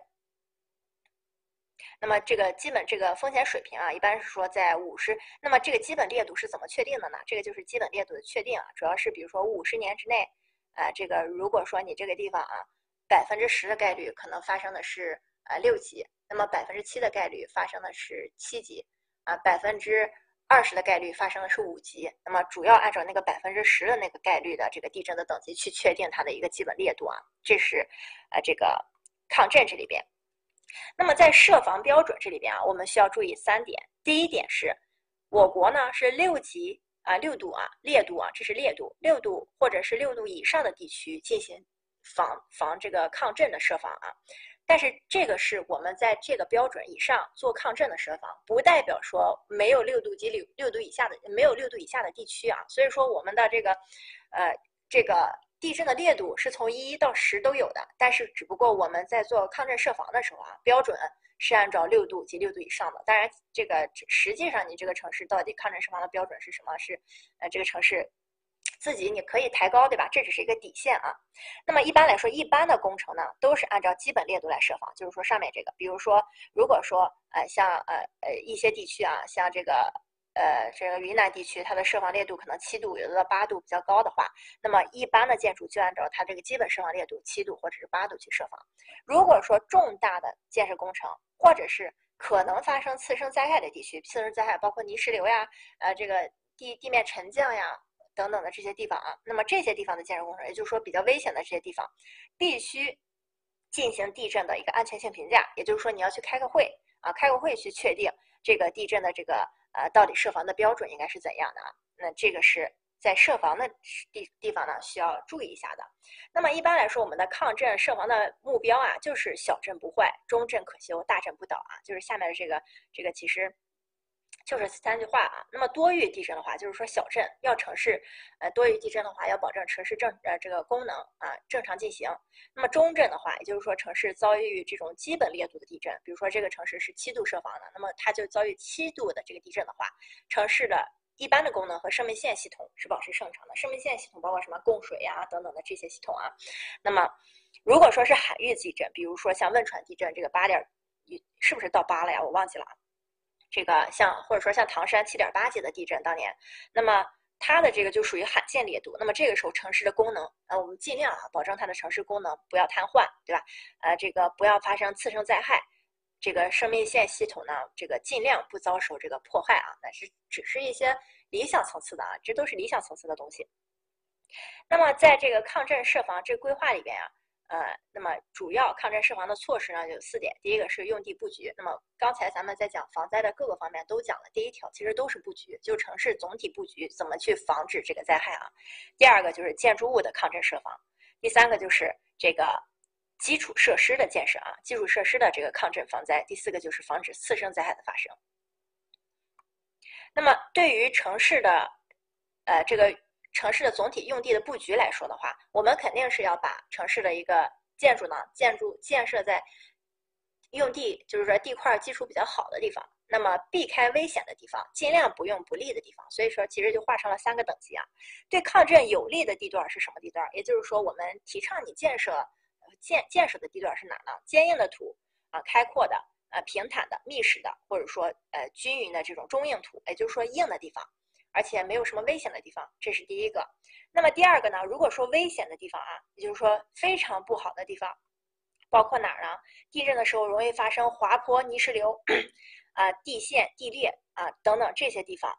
那么地震的时候可能发生地表错位啊，就是这种这种这种地方都算是危险的地段。这种地方呢就不能去建设啊，不能去建设。第三个，对地震不利的地段，也就是说我们尽量。呃，就是呃，尽量不去建设的呢，包括什么呀？比较较软的土、液化土啊，河岸或者说边缘地带啊，那么这个沉降这个不均匀的土质，那么包括什么呀？古河道啊，我下面画红线的这个地方，呃，这个一定要你们要有书的话，书上也一标啊。不过我会画重点的时候都给大家画出来，古河道呀，断层的这个破碎带，暗埋的这种沟塘，呃，这个呃暗埋的这种湖塘沟谷。那么填方比较厚实的这个地基啊，填方比较厚实的这个地基特别容易出错，因为填方厚的地，大家不要觉得人工填填方是好像很很很好的一个样子，人工填方其实非常的就是松软，因为你像我们这个地球自然的填方是什么样的？是靠地震呀，或者说这个石头重压呀等压了几千年才压的这种非常硬实的土地啊，你地你人工填方的那点就靠你那几个。机器那么往下打一打、锤一锤啊，那等于没填啊，那浇点水可能都会往下沉。那么这个就是，这就是三种地段啊，三种地段。古河道啊，不是固河道，这个地方这个古河道啊，古河道。那么像抗震这个设防的这个地方啊，那么对新建筑或者说老建筑都要进行抗震加固。老建筑就是改造呗，新建筑就是设的时候就要抗震这个设防了。那么避难场所的话，刚才说了，避难场所其实分为两大类啊。第一种是紧临时性的，也就是说一旦发生地震，我们直接去跑到那儿的地方，这个叫临时性的。那么后期呢，这个疏散的场地呢，还有这个人员安置啊，就是我们地震完了之后。我们可能找一个集中区去一起去在那儿先灾后重建一下。那么这是其实它是有两个级别的。那么一般来说，临时性的这种疏散场所呀，就是五百米左右啊，五百、六百、呃四百、五百的这种都可以，大约就是这个距离。那也就是说，你们家周围啊，大约四五百米左右的位置应该就有一个空旷的场地啊。那么包括这个学校呀、小区的绿地呀，这些都可以用啊，或者说广场。那么震后呢？就是后来安置的那个安置区，那么这也是避难场所，它一般呢半径可以就大一些了，就一千米以上，对吧？一千米以上这就两千米啊都可以，对吧？只要你能运过去就行。那么它是不能发生次生灾害的这种市区级的公共绿地，还有体育场所。那么这个地方可以看到，小区级的绿地啊，算是临时避难场所；市区级的绿地已经算是这个比较大的这个灾后安置区了啊。那么这个疏散通道呢，是必须要保证疏散通道与疏散场地相连。也就是说，如果一旦发生这个危险的时候，你不能说疏散通道被这个楼挡住了啊。所以说一定要相连。那么要考虑建筑倒塌后仍有足够的一个通行宽度。那么生命线工程的话，就是指震后的这种交通呀、啊通信呀、供水、供电、供食物啊等等这些属于生命线工程。那么要保证呃这个地震发生后这些能有一个应急的反应能力，或者说尽量保持它畅通。第四个就是。呃，防止发生次生灾害啊。那么这个地震这个地方其实不是很复杂，不是很复杂。地震最复杂的就是一定要记住这一页，城市用地布局里边，那么这三个地到底是什么？这三个地到底是什么？人防，人防其实就是打仗的时候我们的这个人躲在哪啊？一般说我们现在城市的人防设计标准，每一个小区啊都会有人防设计标准。你们的人防一般都是在地下车库的位置。那么地下车库的话。有一部分是人防的地下车库，有一部分是非人防的啊。那么人防的这个一般按照一点五平方米每个人算。那么到底这个小区，你比如说你小区有呃两万人啊，你不是说两万人都有这个距离的。一般我们暂时留下的这个人口面积呢，大约是城市总人口的百分之三十到四十。那么所以说我们在做城市人防规划的时候，大约就是按照你城市这个人口的这个百分之三十到四十这个比例去算就可以了。这个就是知道一下就好。那么居住区的话。一般来说，它要按照你实际这个居住区建筑面积的百分之二去做这个防空工程啊，或者说总投资的百分之六去建设。那么这是是两种这个建设标准而已啊，这个数据不重要啊，数据不重要。那么防空工程的这个设置和布局呢，呃，主要是包括这种一个是防空工程的，呃，就是这个防控工程啊，包括第一个是防空工程，那么就是说这个防地面上的这个。呃，防这个雷呀、呃爆炸呀之类的啊。那么交通指挥的布局，还有医疗设施的布局。那么主要防空工程啊，就是防别人给你投炸弹的这种地方，主要要避开什么地方呢？哎，要就防空设施，也就是说，我们要避开军事目标啊，比如说机场呀、呃军事基地呀、码头呀等等，哎，要避开这些地方做这种防空工程的设施。也就是说，你躲你你你躲进去的地方啊，防空洞之类的地方要建在哪儿？要避开这种军事目标的打击区。第二个易燃易爆的地方，对吧？你别人家没打你，你自己爆了，对吧？这是第二个要避开的。第三个要避开避开有害液体啊、有害气体的这个渗渗渗渗透区啊，他们有一定的安全要求。第四个呢，这个隐人员的隐蔽呢，与这个呃人员的隐蔽所呢，与他的工作生活的地点呢，可能不大于不要距离太远啊。也就是说，如果一旦发生这种军事灾害的话，你可以直接跑过去啊，不要太远。那么指挥中心啊，也就是说，在我们这个发生战争的时候啊，我们的领导在哪啊？就是领导我们的人在哪呢？这些这些东西的布局，基本上也是要避开这种重点目标啊，包括火火车站、机场、码头啊，这个电电视广播站呀等等这些地方，因为发射信号的地方肯定也是很危险的。那么其次呢，充分利用地形地物地质条件，提高工程的防护能力。哎，就说有山呀，或者说地物比较硬的这种土地下面啊，那么我们尽量建在这种地方。那么第三个是这个，要靠近政府所在地呀，对呀，便于他们的转站和地下指挥啊。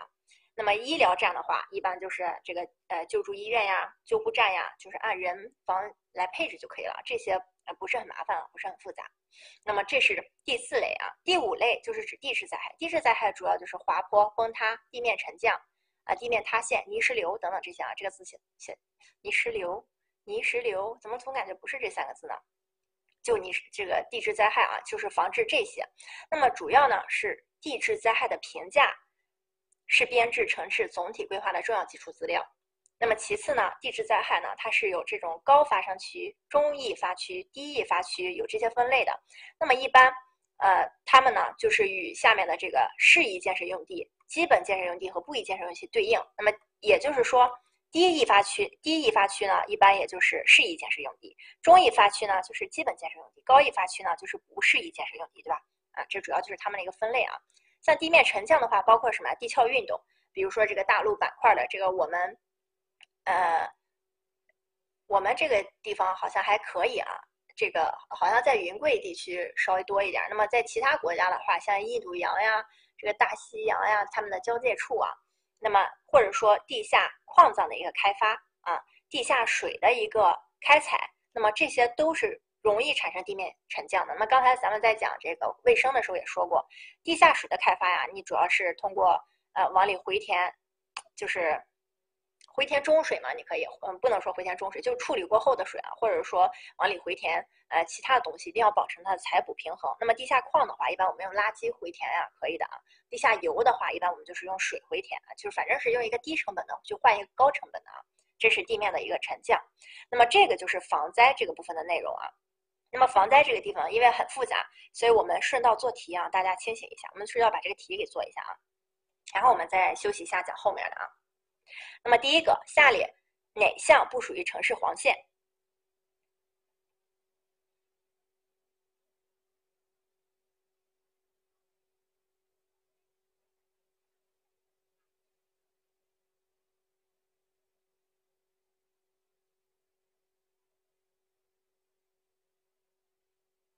对，这道题选 B 对吧？这道题非常简单啊，这非常简单的我就不往下讲了啊，就是我们尽快的就过了，因为题挺多的。第三十三题，依据城市总体规划编算的这个防灾，这个它的目的是什么？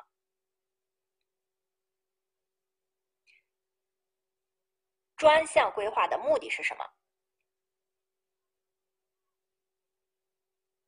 哎，专项规划的目的是四 D 对吧？落实和深化总体规划。我们在说专项的时候，它的主要对比对象就是总规啊，所以说就是四 D。三十四题，消防安全的布局主要的目的是什么？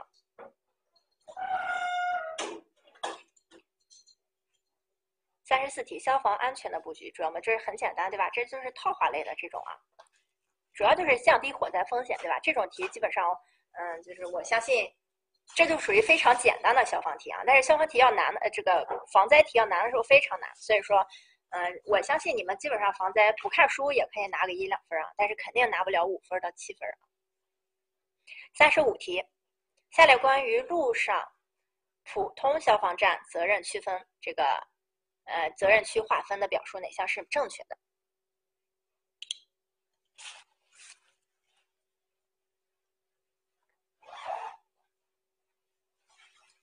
二 B 对吧？二 B 啊，很简单，就五分钟之内到达，或者说水上的话是三十分钟之内到达啊。三十六题，下列哪项用地可以布置在洪水风险较高的呃这个地段啊？这个你们就这种这种题书上不会有答案，你自己靠靠你自己的这个智慧去做一下也可以的啊。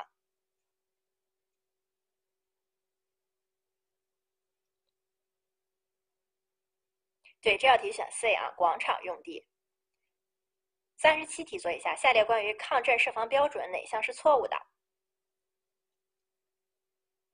这个题就要稍微，呃，你可能要稍微动一下脑子了。这个题其实很容易感觉哪个都是对的，但是如果你刚才呃听课比较认真的话啊，那么或者说你稍微有点印象的话，也是可以选出来的啊。三十七题，这个这个这个数认识吧？这个就是六度啊，六度啊。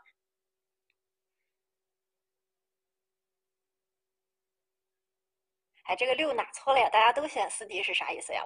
我们刚才讲讲抗震的时候啊，我一共就说了抗震这个地方有一个特别需要大家注意的抗震设防这个地方就是这六条，对吧？六度及六度以上的地区需要设防，对吧？第二个，一般建设的工程按照基本烈度；第三个，重大工程和可能发生次生灾害的工程，我们一定要上会做评价啊。所以我们再来看一下这道题啊，根据这个点儿，我们再来看一下这道题，三十七题啊。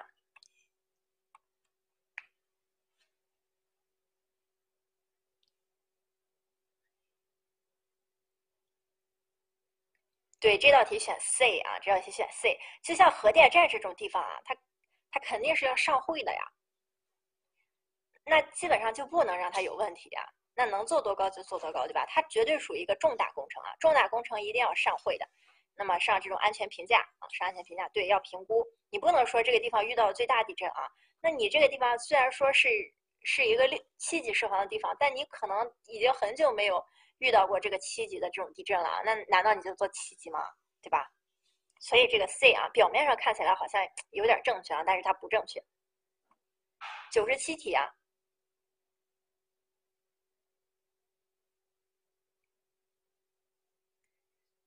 低于六度的不要设防，你你我就说了，这个是最低标准。你们在城市做规划的时候啊，这个你们尽量不要卡着最低标准做，所以你们在实际做的时候可能也要设防。但是我们的标准就是六度和六度以上的必须要做设防啊，这个六度以下的随你了，对吧？可以不做。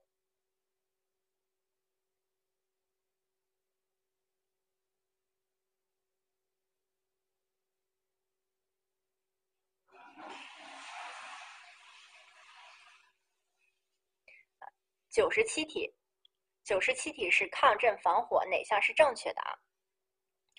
第一个，城市建设用地应该避开地震危险地区，这肯定是对的，对吧？二 B，现有未进行抗震设防的建筑必须拆除，这肯定是不对的，对吧？嗯，未未进行的就加固呗。C，城市内的绿地应全部作为抗震疏散保护建设。当然不是全部了，你这城市万一绿化率很高的话，没有必要全部啊，只要达到我们的这个设防标准就可以了。所以说 C 也不对。D 紧急避难场所的服务半径不超过五十五百米啊，五百米左右可以对吧？四百、五百、六百差不多就得了啊。所以四 D 也不对。那么 E 避难场所应该有疏散连接通道，选 E 啊。所以这道题选 A 和 E 啊，A 和 E。A 和 E，四 D 是不对的啊，这个是不宜超过五百米啊，这个应该是五百米左右啊，对，选一和五啊，一和五啊，一和五，这个地方只能说它不准确啊，没有什么宜不宜的，你说它五百零一米就不可以了吗？可以的，我们书上在讲这个话的时候就不是那么的规范啊，就不是那么的确定。所以这个地方他说的这有点确定了，对吧？所以四 D 不对啊，这个地四 D 不对，大家要注意一下啊。九十六题，城市防洪确定城市防洪标准时，应考虑下列哪些因素？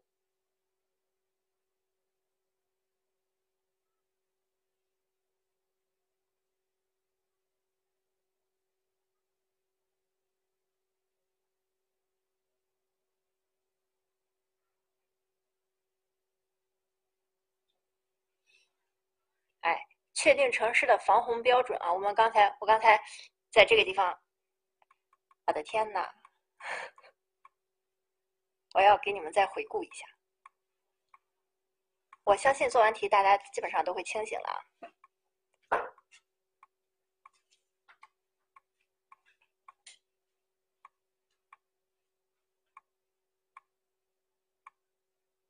我们这个地方看一下啊，城市的防洪标准要根据什么来确定呢？保护区的重要程度和人口的规模，没有其他的，只有这两个，保护区的重要程度和人口的规模来确定。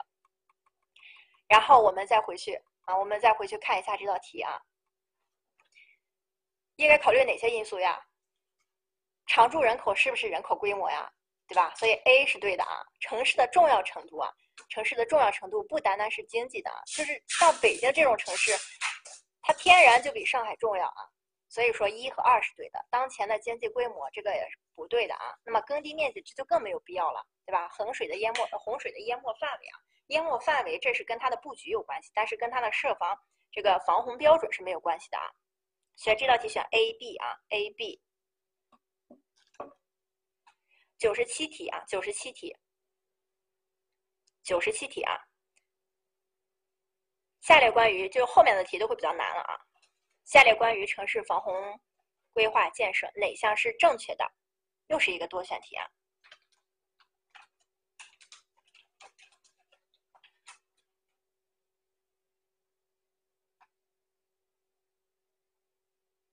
防灾规划哪项是正确的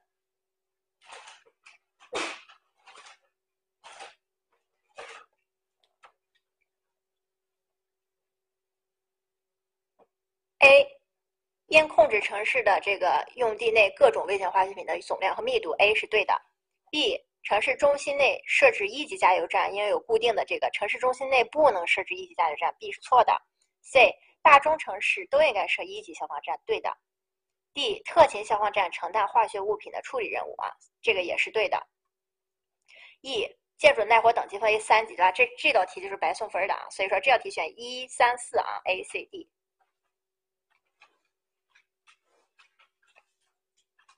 有什么问题吗？一三四啊，一三四呀，怎么还有当单选选的呀？这是个多选题呀。二是不能设啊，不能设。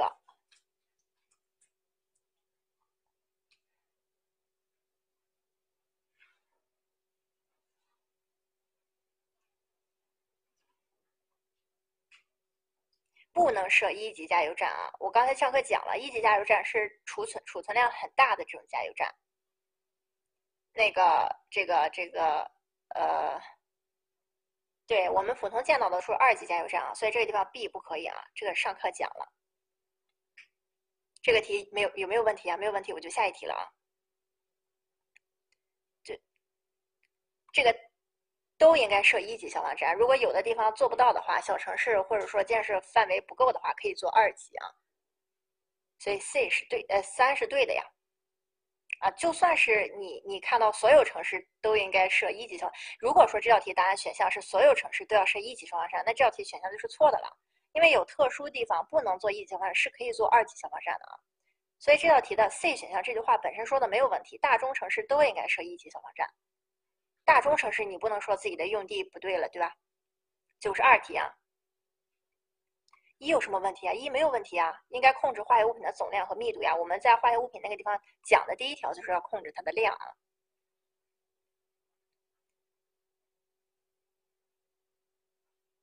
九十六题，怎么了呢？九十六题怎么了？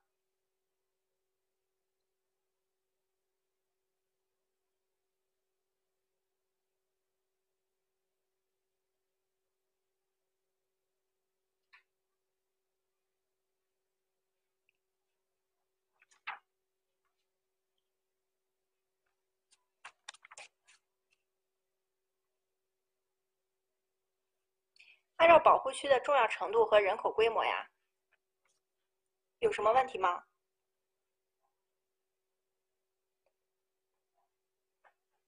下一题了啊，九十二题啊，九十二题，下列关于哪些城市总编呃总体规划编制时需要确定的强制性的内容？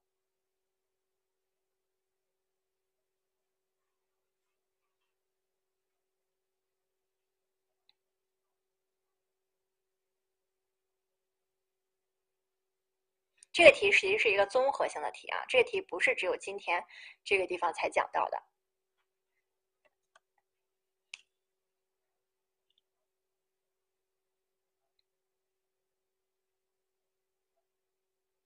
这道题同学们选对啊，呃，一二四啊，一二四。城市的防洪标准呀，是今天讲的。呃，我们在总规里边说的城市的水源地保护啊，是在供水那个地方说的。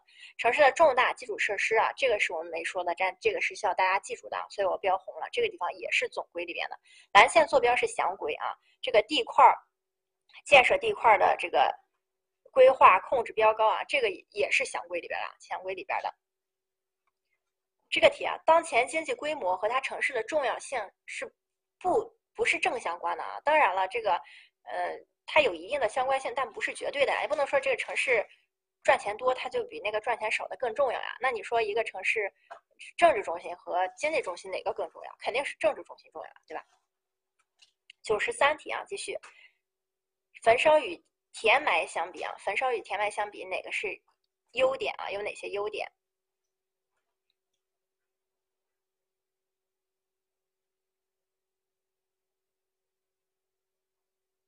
你们千万不要把你们其他课学到的东西，除非我们这节课没有提过的，啊，纯新的内容，可能考新的规范呀等等，你们要把其他的拿过来。但是至于其他的内容啊，不要拿过来啊，不要拿过来。优点啊，这个焚烧的优点，第一个占地面积小，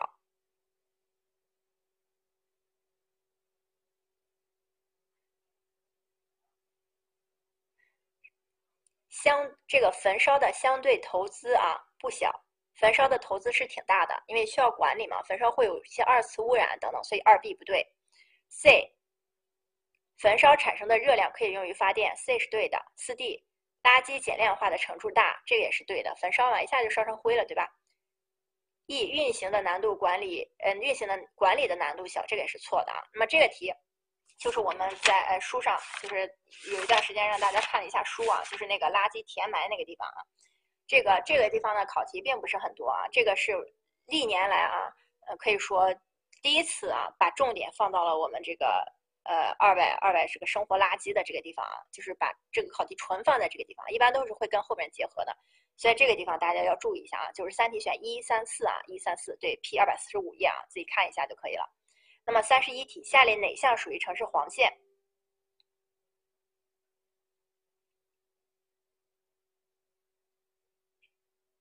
对这道题选四 D 啊，这道题选四 D。那么 A 呢？湿地是蓝线啊，湿地肯定是蓝线啊，千万不要把湿地不不想成蓝线啊。呃，那么历史呢是紫线，城市道路是红线，高压线啊就属于重要的城市的这个基础设施啊，所以它选四 D 啊，属于黄线。三十题，下列关于这个城市环卫的表述哪项是错误的？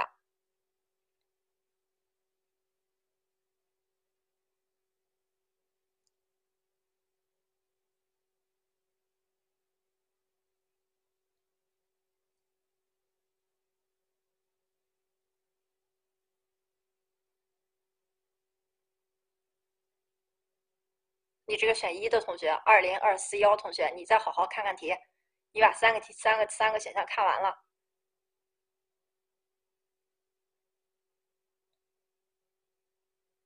对，这道题选 C 啊，这个地方离大中城市应该是五公里吧，离小城市两公里，离你离你家零点五公里，对吧？所以这道选 C 啊。一的话，这个填埋场远离污水处理厂。啊，这个避免造成这个环境。这个填埋场呀，是把垃圾填到土里。你的污水处理厂处理完了污水，你如果排放了的话，你就不怕这个排放的水再把这个垃圾填埋场给沾湿了，然后这个水又重新污染了吗？所以水和垃圾啊是绝对不能在一起的。那么生活填埋场当然离这个水源地也不行。B 生活垃圾的堆放啊，应该与这些这些相结合，便于垃圾综合处理。既然是综合处理的，它肯定是多种方案的联合使用，所以 B 是对的。再加上我们刚才也讲了，这个垃圾它总有一个最终的处理啊，固体垃圾都有一个最终处理方法。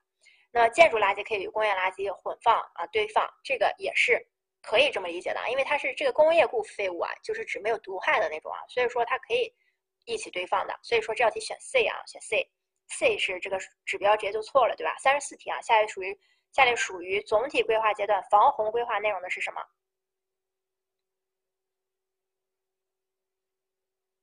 啊，这道题出现很多次了，并不是我重复，而是这道题真的很喜欢考，所以选 A 啊。这道题就不说了，下面都是这个呃详规里边的啊。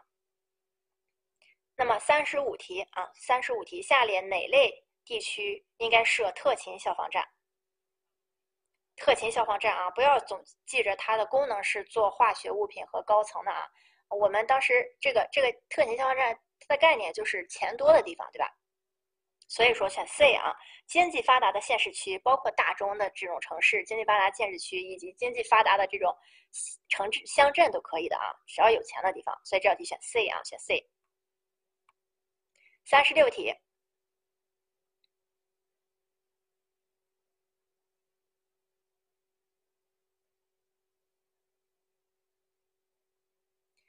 城市建设应该避开哪类地区啊？这个应该避开的地区啊，这就说明是最严重的那个地方，也就是说是我们必须要，呃，这个就通过整治也整治不好的地方，就要必须避开。那么像那种不利的地方，你可以经过处理啊，或者说我们尽量不使用那儿啊。所以这道题选 A，怎么还有选 B 的呀？我刚想说选 A，一回头一看，你们一二三都有选的，这要选 A 啊！你想，我们这样这种古河道，就是刚才我们说对城市不利的地方，像古河道软弱的地基，地震时可能发生沙土液化的地区啊，是我们尽量不去做。如果这个地方真的要用的话，我们的技术是可以给它。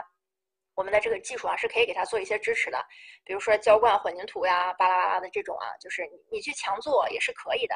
但是像地震时易发生滑坡的这种地区啊，或者说这裂易裂开的这种地区，你是躲都躲不了的。所以说它属于最危险的地方。那么这个地方它也是说必须避开的地区，所以它属于第一个等级的，易发生滑坡、泥石流等等这些地区，所以选 A 啊，选 A。这个这个地方啊，就是我们书上。我们刚才在分类的时候，我给大家讲地震这个地方那三大分类要分类清楚啊。呃，在第几页来着？地震的第二百五十九页啊，二百五十九页，二百五十九页最上面那点那三段，对地震有利的地方是我们要用的地方，那么对地震危险的地方是我们要必须避开的地方，对地震不利的地方呢，哎，是指尽量不要用的地方啊。那么三十七题啊，我们继续。地震烈度的反应是指什么？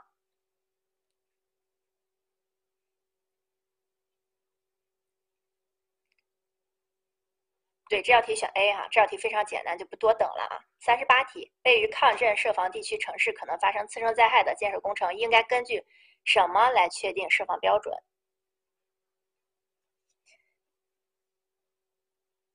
可能发生严重次生灾害的这个工程，应该根据什么呢？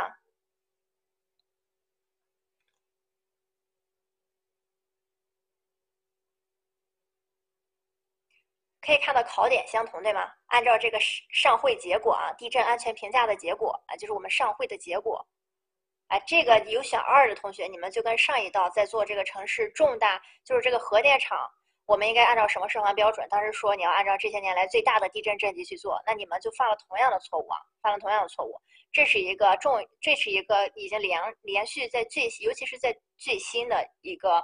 几次考试当中连续出现的考点，这这些地方就很重要啊！不要每次都被他的语言骗了，一定要抓重点啊！次生灾害的这种建设工程要怎么要上会？只有那两种，一个是按照设防等级，一个是上会，没有其他的啊。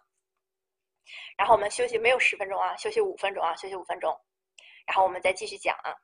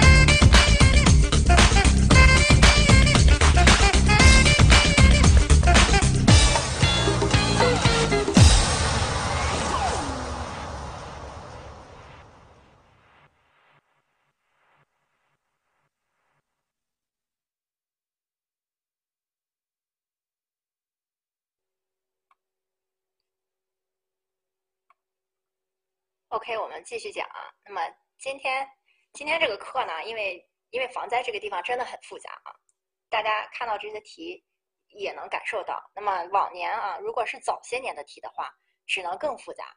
所以说，呃，这个这个这个，我们就提一下神啊，顺便趁大家休息的时间，不懂这个瓜的也可以吃着开心一下啊。然后我们继续讲。接下来的内容呢就不复杂了啊。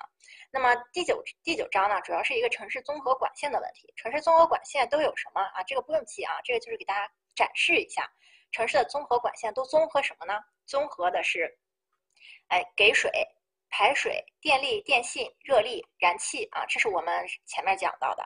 那么还有一些我们没讲到的，包括什么呢？空气管道啊，运送新鲜空气、压缩空气给工业用的啊。灰渣管道，那么灰渣从这个。呃，这个像储灰，呃，像这个热电厂呀等等出来之后，它不是人工运到地上的，对吧？它肯定是通过管道，然后在地上堆起来的。那么城市垃圾运送管道，那么比如说刚才讲的这个城市垃圾呃分类，对吧？有一个先进国家的这种垃圾运送管道啊。那么城市的燃料管道，那么这是给石油的石油长输管，或者说这个呃呃西气东输呀等等输过来的这些啊。那么工业生产的这种专用通道。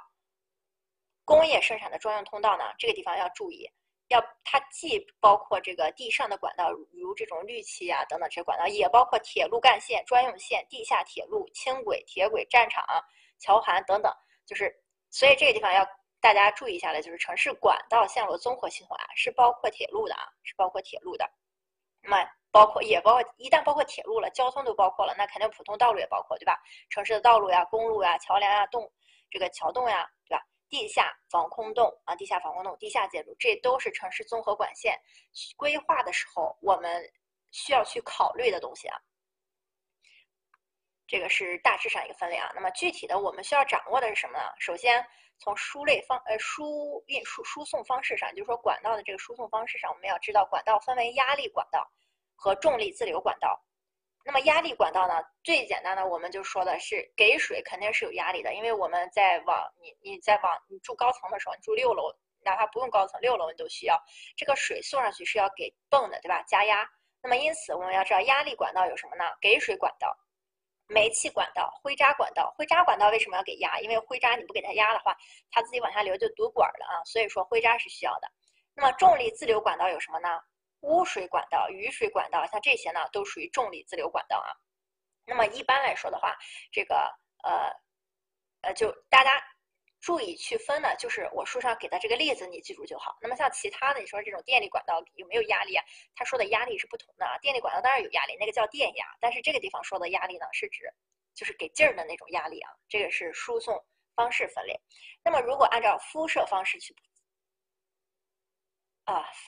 录屏了，录屏了啊！如果按照铺设方式去分类的话，第一个是架空的，架空的电线，也就是说咱们最常见的电力的这种管道啊，或者说电信的这种管道。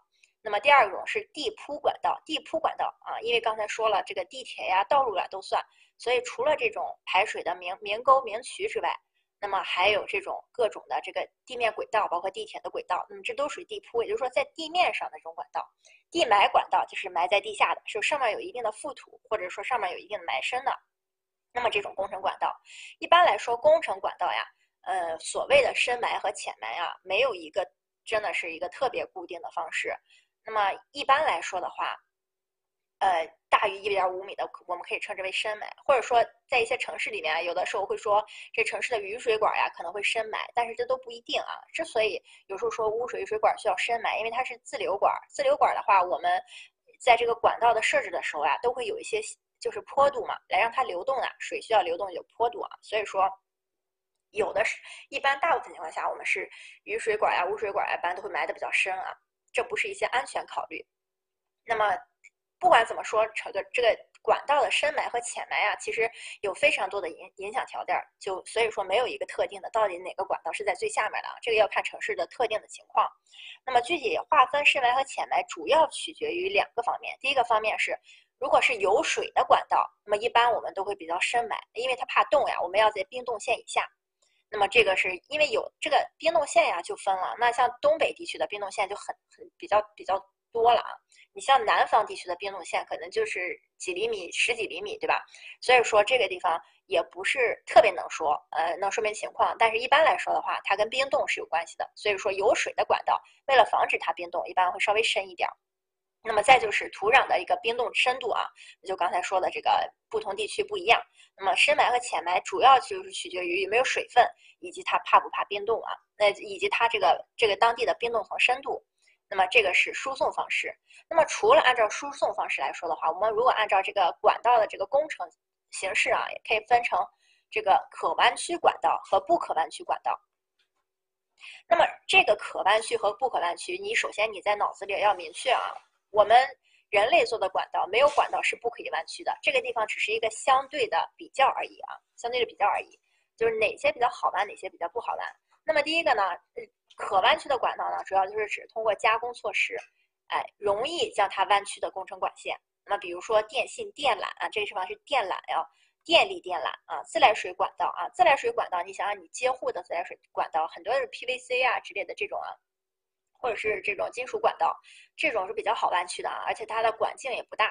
那么不易弯曲的是什么呢？是指加工。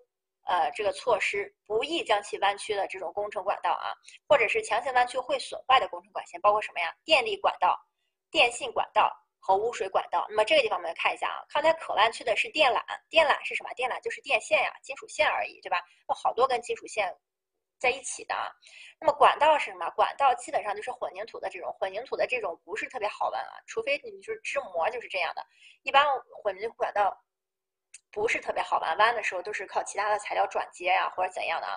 那么再加上污水管道呀，这种管道它的这个呃比较粗，呃，它比供水管要这个粗很多啊。那么污水管道呢，它里边有一些杂质呀、脏东西啊，它如果弯曲太多也会容易堵。所以说这个地方我们要记住这个给的例子啊，就是。我给你的这六个例子，你要知道它们是哪个属于可弯曲的，哪个不易弯曲的。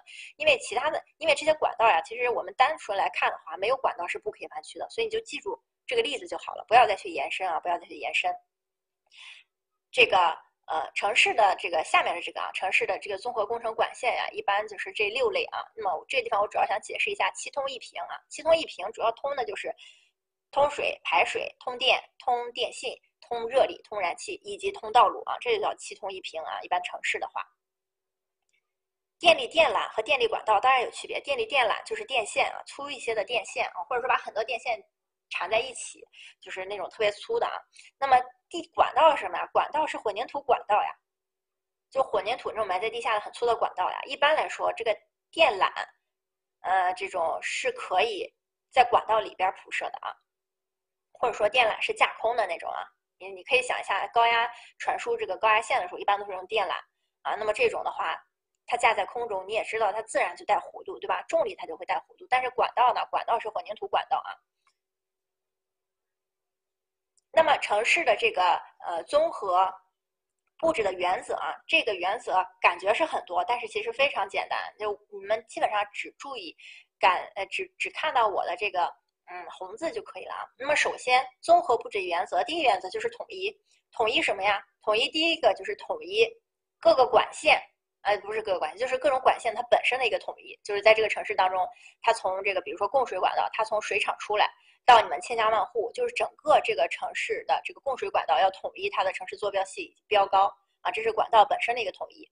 第二点要统一什么呢？要统一管道与管道之间以及管道与其他啊各种设施的一个。啊，布局的时候的一个统一啊，比如说，啊，这个管道与这个绿化呀，与这个人行道呀，与这个车行道呀等等这些，它的一个统一啊，他们也要进行一个统一的标高，因为我们不同的这个管道线路，它本身这个道路的这个竖向的覆土的深度也就不同，所以说他们在进行设置的时候要统一啊。第三个，管道的辐射要经济，那么第四个要安全，第五个呢，管道的这个。布置呢要与道路的这种道路红线，也就是说要沿着道路布置啊，基本上与道路平行啊。那么同一个管道呢，不宜这个道路一侧转到另一侧啊，就是说，如果是是两侧啊，你这个管道只是单侧布置的话啊，你不要走着走着拐过去再拐回来啊，不要这样啊，就直着走就可以了啊。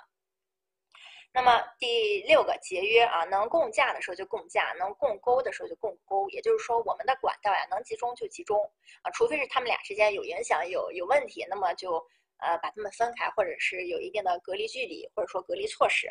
那么第七个减少交叉啊，减少交叉。第八个要防止山区的灾害。那么这个主要是怕对管道的破坏，还是一个安全的要求。那么第七、第九个要分期建设。基本上我们在讲管道的时候啊，它都是要呃这个呃分期建设，要预留一定的这个发展的这个要结合近期、中期、远期预留一定的发展用地啊等等啊。那么第十个城市干管呢，布置在用户多的一侧。那主要主要是为了给支管减少这个呃这个减减少这个，主要是为了节约啊，减少这个支支管的浪费。那么充分利用现状管道。那么它们之间，那么这管道与管道之间相互的这个水平距离啊，比如说要离一点五米啊、二点五米啊，要符合这个规定。第十三个就是它的埋深或者说覆土的话，要根据它的一个冰冻呀，或者说车辆的荷载呀等等的这些要求啊进行。那么第十四个之前讲过了，电信电路和供电这个通常啊，这个地方要注意是通常不核干假设。啊，这个就是上节课讲的，如果真的要核干的话也是可以的啊，避免干干扰就可以了。那么第十五个就是符合一些国防要求啊，那么这个是综合布置原则，这个没有什么特别难记的啊，我相信这种只是做题的时候都能判断出来啊，没有没有这个复杂的。那么城市的地下工程管道的避让啊，这个原则是必须要记住的，谁让谁谁谁重要谁不重要啊，这个是必须要记住的。第一个就是压力管要让自流管啊，也就是说自流管。是大的啊，因为这个压力管啊，你也知道，这个自流管在这儿走着啊，你这个压力管如果在这儿走着，如果是自流管要压力的话，你像自流管它怎么可能跨过这个弧度呀？它就过不去了，对吧？所以说下面这个一定是自流管啊，上面那个让它的就是这个肯定是压力管啊，这个是第一个避让原则。第二个避让原则是管径小的让管径大的，也就是说大的就是主管道了，那么只是次感次管道或者说支管要让主管。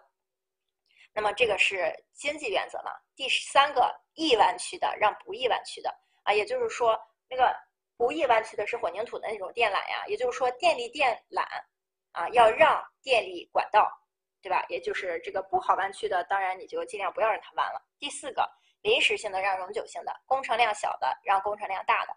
新建的让现有的啊，你不能说把原来的这个给挖了，对吧？如果说这是一个供水管的话，你把原来这个挖了，这个市民要停水好几天呢。所以说新建的管道要让就原有的这种现有的管道，那么检修次数多呃少的啊，要让这种检修次数多的不方便的啊。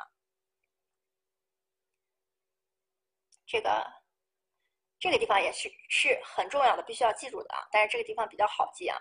那么这个不要把这这两个自流管和压力管搞混了就可以了啊。那么这个共沟辐射啊，那么刚才呃这个是这个他们的避让原则。那么他们的这个共沟辐射，也就是说如果都埋在地底下的话，有什么原则呢？一个是热力管不应该与电力、通信啊电缆与压力管道共沟啊，不应。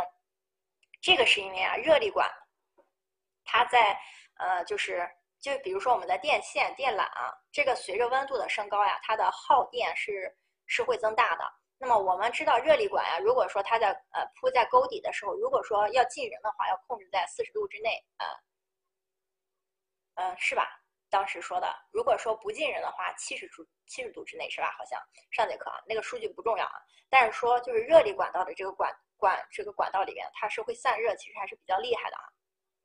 那么电电力还有通信电缆等这些啊，它会增大它的阻力，那么对它的传输信号呀，或者说传输的电量呀，很大的要求。那么这个包括压力啊，那么温度一变化，对这些压力很大的，所以热力管不能与它们共沟啊，这是第一个你要记住的。第二个呢，排水管道应该在沟底啊，这主要就是这个嗯。那么如果说有腐蚀性的管道的时候呢，排水管可以。位于它上面，就是说腐蚀性的管道要位于最低，然后上面是排水管。这个这个主要就是一个大概的一个呃，就是一个原则性的一个规矩啊。因为排水管道刚才也说了，排水管道它是一个自流的，自流的话，因为它有一个斜度啊，它有可很有可能从千家万户出来之后，沿着这个地底下走，越走越往下，越走越往下啊。否则的话，它没有这个坡度，它流不起来。所以说是基于这个考虑啊，排水管一般在最底下。那么，但是如果有腐蚀性的，会对它造成损坏的。那么腐蚀性的啊，应该是呃比较低的啊，更低的。那么其次就是这些管道辐射的时候呀，危险性啊，比如说易燃易爆的这种啊输天然气的和输这个液化石油气的管道，你们就不要在一起了，对吧？在一起就会更危险。那么其次，严禁这些危险管道与消防供水管道同沟辐射，这就是这些危险气体本来就是要靠消防去救的，如果出现问题，它们同沟辐射的话，那就是都完了啊，一完就都完了。那么第五个，凡是有影响的管道，这个总的要求了，都不能共沟。所以这里边就是前四条是我们在共沟辐射的时候啊需要注意的问题。一个是热力管啊，与其他的压力管和电有关的这种管不能一起。那么腐蚀性的在最下面，排水的呢次之。再其次就是危险型的管道不要在一起，不要与水在一起。啊，这个术语很简单啊，这个术语只是怕有的大家不知道啊。那么管管线之间的水平距离啊，就是指管子啊两个管外壁之间的距离啊，外壁之间的距离。那么垂直距离的话，也就是垂直方向，也是两个外壁之间的距离啊。那么埋深和覆土我就不说了，之前都讲过了，对吧？埋深的话，主要是管道内壁。啊，管道底的内壁这个是埋深，覆土的话是管道顶的外壁距土的距离啊。那么下面的就不说了，这个就是展示一下，如果有人不知道的话，你们就看一下。啊，那么我们最后呢讲一下竖向，竖向这个地方只有一个啊，非常重要，就是你要区分开这个呃，就是城市这个竖向用地这个规划啊，这四个点。那么一般啊，嗯，这个现在分区的这个规划，很多城市都不用了，但是也是有的啊。那我们要按书上的为准，就当做它是全的。那么竖向用地这个规划的原则，大致上看一下就好了。那么城市的竖向用地规划原则呢，一个是控制，因为它是竖向嘛，竖向都是一个标高性的控制。那么主要就是 控制高层的规划，高层综合考虑统筹安排，解决用地与建筑、道路系统、呃道路交通、地面排水、工程管线敷设以及近期、远期、局部与整体的矛盾。以达到工程合理、造价经济、丰呃空间丰富、景观优美的效果。那么第二个工程竖向的原则就是安全、适用、经济、美观。第三个，充分发挥它的潜力，节约用地，能集中的时候都集中啊，集中就是我们的原则啊。那么在我们在讲那个呃卫生的时候也说了，集中化是我们的宗旨啊，呃集中化、集中那个处理啊。那么第四个，注意新技术、新方法的运用。那么城市这四个规划啊，城市总规。呃，这个分区规划，这个控规和详规，呃，可修建性详细规划啊，这四个很好区分啊，这四个在竖向用地当中很好区分，我们只要看一遍，你们肯定都能区分开。第一个，你要看到总体规划当中的城市竖向规划，确定的都是重要地点的标高，或者说主要地点的标高。第一个，确定主要控制点的标高，就是一个城市当中主要控制点。第二个，城市呃规划建设用地，防水。呃，这个防洪排涝排水方式，低顶啊，因为这个防洪的时候啊，如果我们建低的话啊，低顶是最重要的一个数据，所以低顶的呃以及这个地面最低的一个比较高，那么洪水的一个江河湖海的这个海岸的最低的控制标高，大桥码头港口这都是我们城市的门户啊，或者说重要的交叉呃这个交通这个地方，那么它们的标高。以及城市主干路与公路铁路。交叉口的标高，确定城市的道路及控呃及这个标高啊，这个只是一个道路啊，确定主景观点，这个城市的主要景观点的标高，这是总规。详规这个地方，哎，就是它不是分区规划这个地方相对而言没有那么重要啊。那么它确定是主干路的个排水走向，主干路交叉口和转折点的这个控制标高，道路的长度与坡度，以及总规中缺少的其他。那么我们来看一下。控制性详细规划啊，控制性详细规划确定的是什么？主次支，主次支三级道路的一个排水方向。主次支啊，都加上支了，它的一个交叉点、转折点的标高，还有它的坡度长度，确定用地地块和街坊用地的标高，这是街坊用地的标高啊。补充其他的标高。那么修建性详细规划，修建性详细规划，你们就当建筑规划，呃，你们就当建筑去。考虑就可以了。凡是具体到了建筑物、构筑物的，都是修建性详细规划。所以说，具体落实防洪排涝工程设施啊，这是一些建筑物了，或者说构筑物了，它们的位置、规模以及标高，这个是修建性详细规划的。室外地平、建筑室外地平的标高，这也是一些建筑物啊，它的是一个修建性详细规划的。那么，这个落实街区内啊各级道路和街区内啊，这已经非常确定了，就是小范围内了。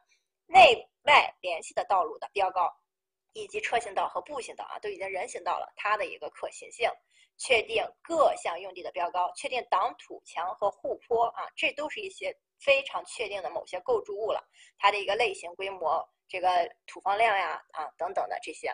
那么可以看到这四个里边啊，第一个城市总体规划控制的都是重要点的标高，那么这里边比较。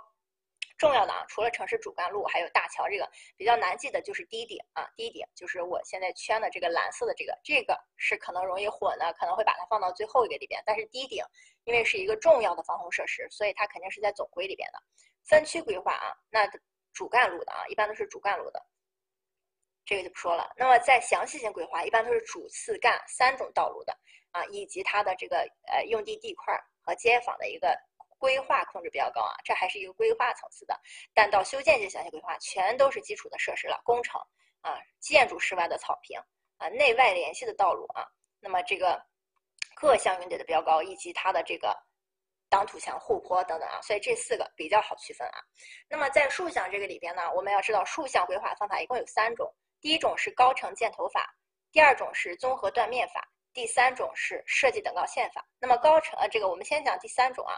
设计等高线法就是我这个图画的这样啊，就是这种一圈圈的这个这个图形啊。这个我相信所有人都见过。那就是这个地方啊是最高的，然后慢慢往下降，对吧？凡是这种有圈有点的地方，基本上都是最高的。所以说，这个呃这个地方基本上是下去，然后可能又上去了。那么这个是等高线法，就说每一条线所在的这个线上，它的地面标高是一致的。啊，每一条线是一样的。那么这种方法呢，一般用于山地，对吧？不太复杂的丘陵地区的规划，用设计等高线法啊。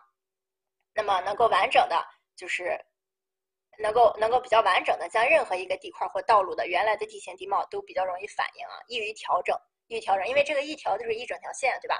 所以说呃还是比较好调的啊，就是很简单。第二种呢是呃，第一种呢是高程箭头法，也就是我右面这种。我右面这种高程箭头法呢，大家不知道能不能看到这个地方啊？这个地方啊，我给大家画一下，它是画了一个这样的数据，啊，画了一个这样的箭头。那么这个高程箭头法呀，它除了啊，当然它上面还有标这个数据啊，它是多少？那么除了这个高程箭头法，它除了可以表示这个地方的标高之外，它还可以表示这个地方的它的一个呃坡度走向啊，坡度走向。所以说在规划当中呢，那么一般。呃，这个，这个它可以确定出各种建筑物、构筑物地面的标高、道路的交叉点啊，然后变坡点的标高，那么控制它的标高以及这些，呃，那么它的箭头呢，表示各种用地的一个排水方向。那么像这个的话，也就说它是往这边排水的，工程量可以说是比较小，因为这个主要用于小地块的啊，图纸变动比较快，因为你想怎么画的话，直接变这一个。这个头就可以了，那么便于调整，啊，这个地方，那么我们要要记住，第一种和第三种都是比较便于调整的。那么如果说真正特别复杂的地块，我们应该用哪种呢？我们必须要用第二种纵横断面法啊，它用于比较复杂的地形。这个纵横断面法呢，就是，呃，我用这个绿线啊，就是把这个城市的地块啊。呃，根据它的要求，或者说你要精细的密度，把它画成分成这种网格啊，分成这种网格。分了之后呢，每一个交叉点我都去单独的明确标注。那么这个点它的呃这个点它的标高是多少？这个点标高是多少？这个点标高是多少？那么一旦有一个变化的话，它只代表这一个点。那么我们可以可能需要调节整个地方，对吧？所以说它它这个呃。相对来说，它标高做起来啊，要呃修改起来要稍微复杂一些。那么它也适用于复杂的地段。那么这也是因为它这个网格线你自己随便画啊，那么看你要求的精度了。那么这是三种方法啊，纵横断面法。呃，有我讲错了吗？有有什么问题吗？就一三啊，一三是比较简单的。二呢是难一些的啊，那么第一个这个三的话适合不太复杂的这种呃地区，那么二的话显然就适合复杂的地区啊。然后呢，我们来看一下这个竖向用地，竖向用地这个地方其实很简单啊。那么竖向用地这个规划，如果大家有忘了的话，就看一下七十一页到六十呃七十一或者是六十页都有，咱们当时那个百分之三、百分之五、百分之八的那个要求啊。所以这个地方的竖向规划只是大致的讲一下，没有那个地方讲的详细啊。那么一般平原河滩，就说平的地方，没有平坡式，对吧？这个之前就讲过了。山区的话用台阶式，那么这个丘陵啊起伏比较多的地方呢，起伏这个有起伏的时候，那么可以用这个混合式啊，平坡与台阶混合式。那么一般呢单坡的时候，也就是说这个台如果用台阶式的话啊，这个如果一点五米的高差的话，就最好开始启用台阶式了。呃，那么这个主要是因为啊，我们现在做的这个住宅啊等等，一般都是三米的标高。那么如果说是一点五米的话啊，正好这个建筑可以做一个错层，对吧？所以里边就是是对建筑来说比较好布置的啊。那你弄个一米的话，你说我到底是上去还是不上去啊？就是就很复杂啊。这个这个是实实就这种数据搞的。所以说，一般就是一点五米或者是三米，以它们的倍数递增。那么这个台地呢？台地的规划原则一般都是合理的划分台地，确定台地的高度、宽度、长度，啊，是山区、丘陵地区乃至平原地区竖向划分的关键。啊，这句话啊，你们要看一下啊，合理的划分台地，确定高度、宽度、山呃长度，是划分这个的呃竖向规划的关键。那么具体在里边这些内容啊，又很简单了，看一下就好，数据不重要。那么台地的第一句话，台地的长边一般要平行于等高线布置。台地的长边，就是指，呃，我我现在画的上面画的这个红色的台地，你们应该知道啊。长边的话，就是指这个这个，我现在只能看见这一个点啊。那如果我把它转过来的话，那就是台地不就是一层一层这样的吗？然后上面盖楼，对吧？那么我现在画的这个点就是长边，它的长边要垂呃这个呃。呃，要这个平行于等高线，那么它的短边是哪呀？它的短边就是我现在画的绿色的这块啊。那么这就是它短边，它短边显然就要垂直于等高线了。那么这个是呃，那么它的高度呢，以一点五到三的这个倍数递增啊，这个就不说了。那么一般来说，呃，我们每一个我们每一个这个台地呢，它一般都是要。呃，就是这个地方一般都是建建筑的嘛，那么它一般尽量保持一定的宽度，对吧？保书上说了约二十米的一个宽度，那么这个这个大致上看一下就好了。那么台地的高度、宽度、长度，除了要满足这些基本的建筑要求之外，还要满足这个管道呀、通风呀、绿化呀、啊护坡呀等等的这防护工程啊，或者说消防工程的一些宽度要求。那么这是它的一个大原则。那么具体的在竖向规划这里边，我们就要知道它有两个啊具体的这个建筑构件，一个叫做。就是说台地时候要用的一个叫做挡土坡，一个叫呃一个叫做挡土墙，一个叫做护坡。那么一般挡土墙如果高差比较大的时候啊，就是就刚才这种情况，如果高差比较大的时候，那么我们要在这个地方做护栏啊，就在我画蓝线的这个地方做护栏，呃，担心呃这个防止人掉下去。那么一般来说护坡是什么时候用呢？护坡呀，就是指我们呃比如说我们在呃野外可能看到一些草坪啊，或者说我们走。高速公路的时候，如果旁边的坡不是比较缓的话啊，比较缓的话，啊，那么下面这条是高速公路啊，可能你的小车在上面走。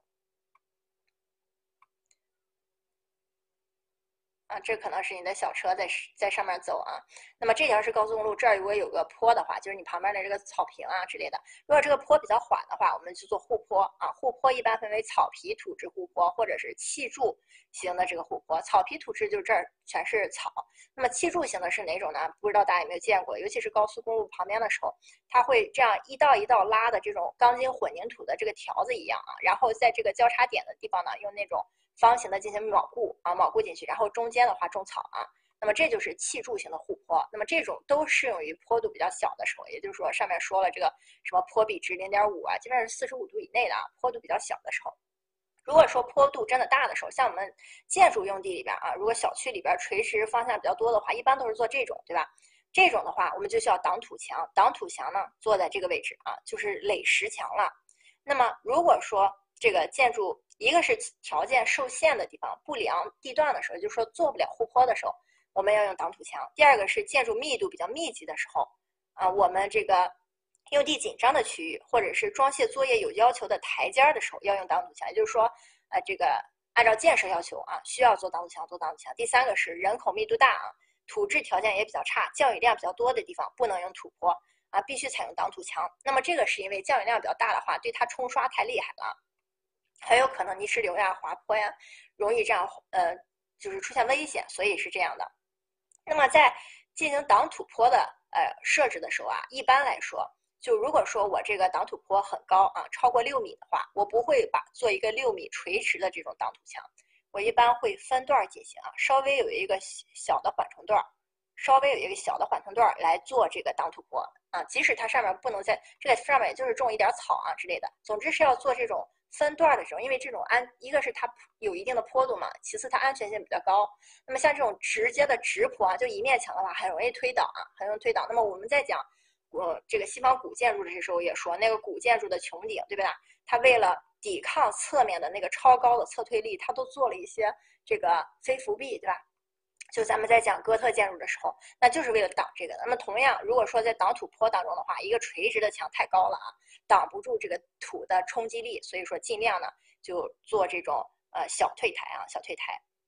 那么这个这个上面的地方可以种点绿化之类的。那么这个就是呃后面剩下的两节啊，我们再做一下真题。我们再做一下真题啊，这就是今天的内容了啊。三十一题，下列关于城市工程管线这个综合规划哪项是错误的？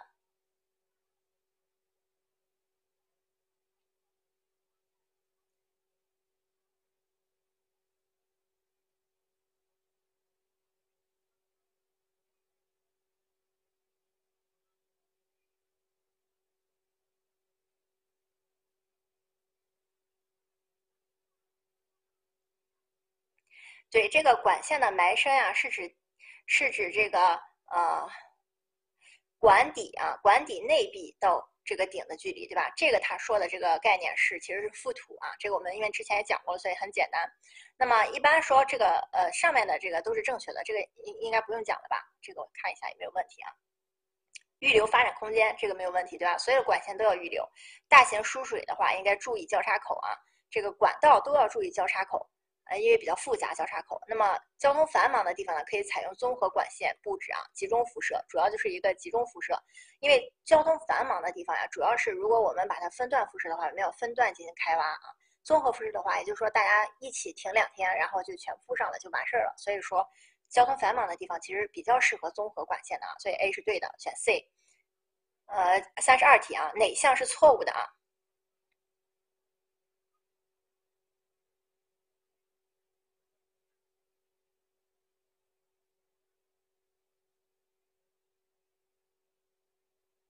对这道题也选 C 啊，这个应该是长边平行，短边垂直啊。那么其他的正确这个规划内容应该包括这个呃坡度呀，这个这个因为它是规划内容了啊，所以就那几个都包括了，所以肯定都有，对吧？B 应该与城市的选择和用地布局同时进行啊，这个这个竖向和用地肯定是要同时进行的。那么设计等高线法用于不设计等用于不太复杂的这个丘陵地区是对的啊。那么纵横断面法用的是复杂的地区。那么我们先做九十二题啊，先做九十二题。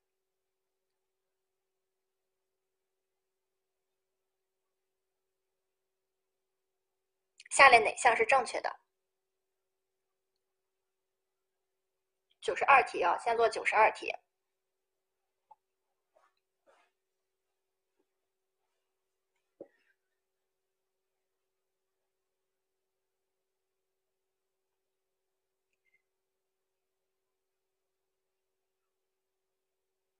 城市的这个蓝线呢，是城市地表水体保护的控制界限，这个是对的啊，A 是对的。B 总体规划应当确定蓝城市蓝线，对，详规确定是蓝线标高啊，对，下面说的是强规确定是蓝线坐标，A、B、C 是对的。这个蓝线内可以绿化，只不过不宜建设，对吧？那些有好多的建设限制。那么城市湿地属于蓝线啊，所以这个也是错的。那么选 A、B、C 这道题非常简单啊。那么城市的第九十五题呢，这个题其实是。一五年的时候，好像出了一个标准啊，城市这个综合管理，呃，这个廊的一个标准。但是这道题出的呢，其实跟那个标准也没有太大关系啊，就是看大家理解去做，或者说这道题啊，是一个我觉得是他出了一个特别不不谨慎的题啊，大家就看一看，当真题做了，把它记住就好了啊。呃，这个这个规范里边也没有这些这个这个的正确答案，所以你们记住答案就好。九十五题你们看一下啊，哪些是正确的？按照你们的。心理想法去做啊？怎么还有四呀？城市蓝线内可以绿化的呀。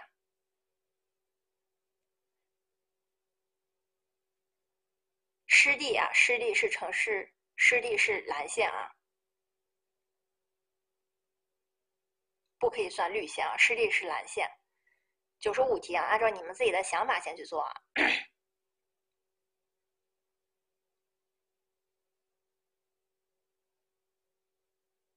啊，综合管廊呢，就是指城市当中，呃，两种及两种以上用途的管道啊，同时就是一起辐射，就叫做综合管廊。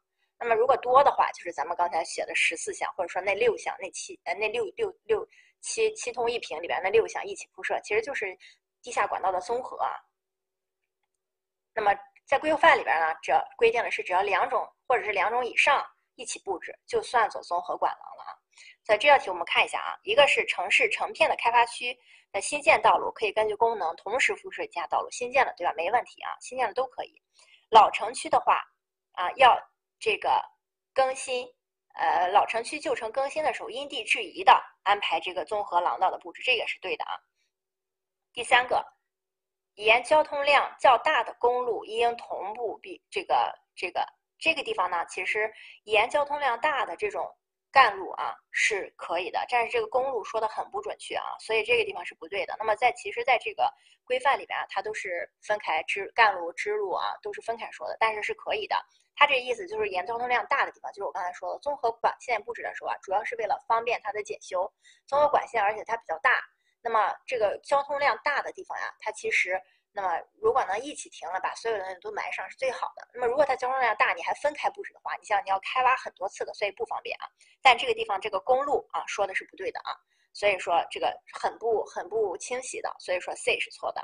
那么四 D 啊，城市道路与铁路交叉口应优优先选择城市综合管廊啊，这个也是对的啊。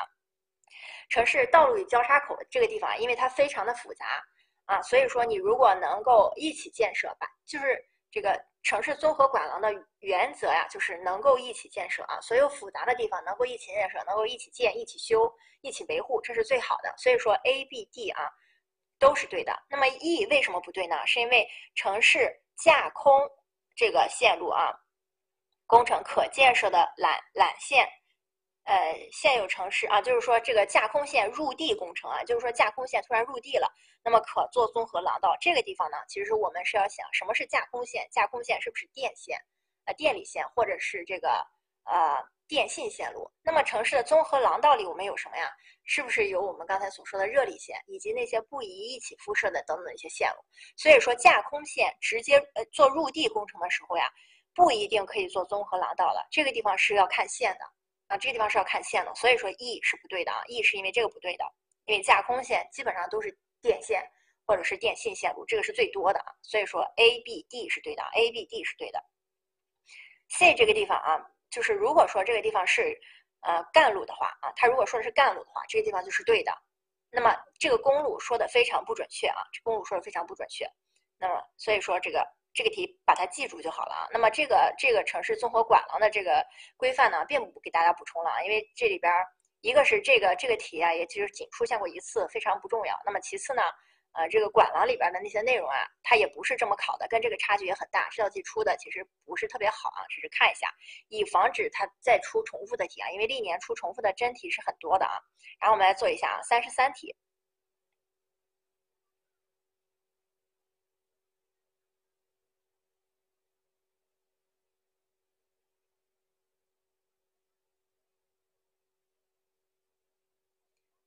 啊，错误的啊，错误的，错误的选二 B 啊，重力管让压力管啊，应该是压力管让重力管，对吧？这个题非常简单，就不说了。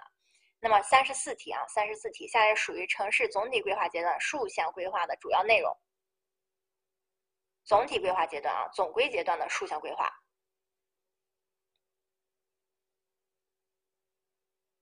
这小二 B 是吧？这道题非常简单啊。其实早些年的这个这个竖向规划这个地方非常简单。那么你可以嗯先做一下三十三题吧。三十三题你们需要稍微动一动脑子啊。道路交叉时应该根据什么来控制交叉点的高程？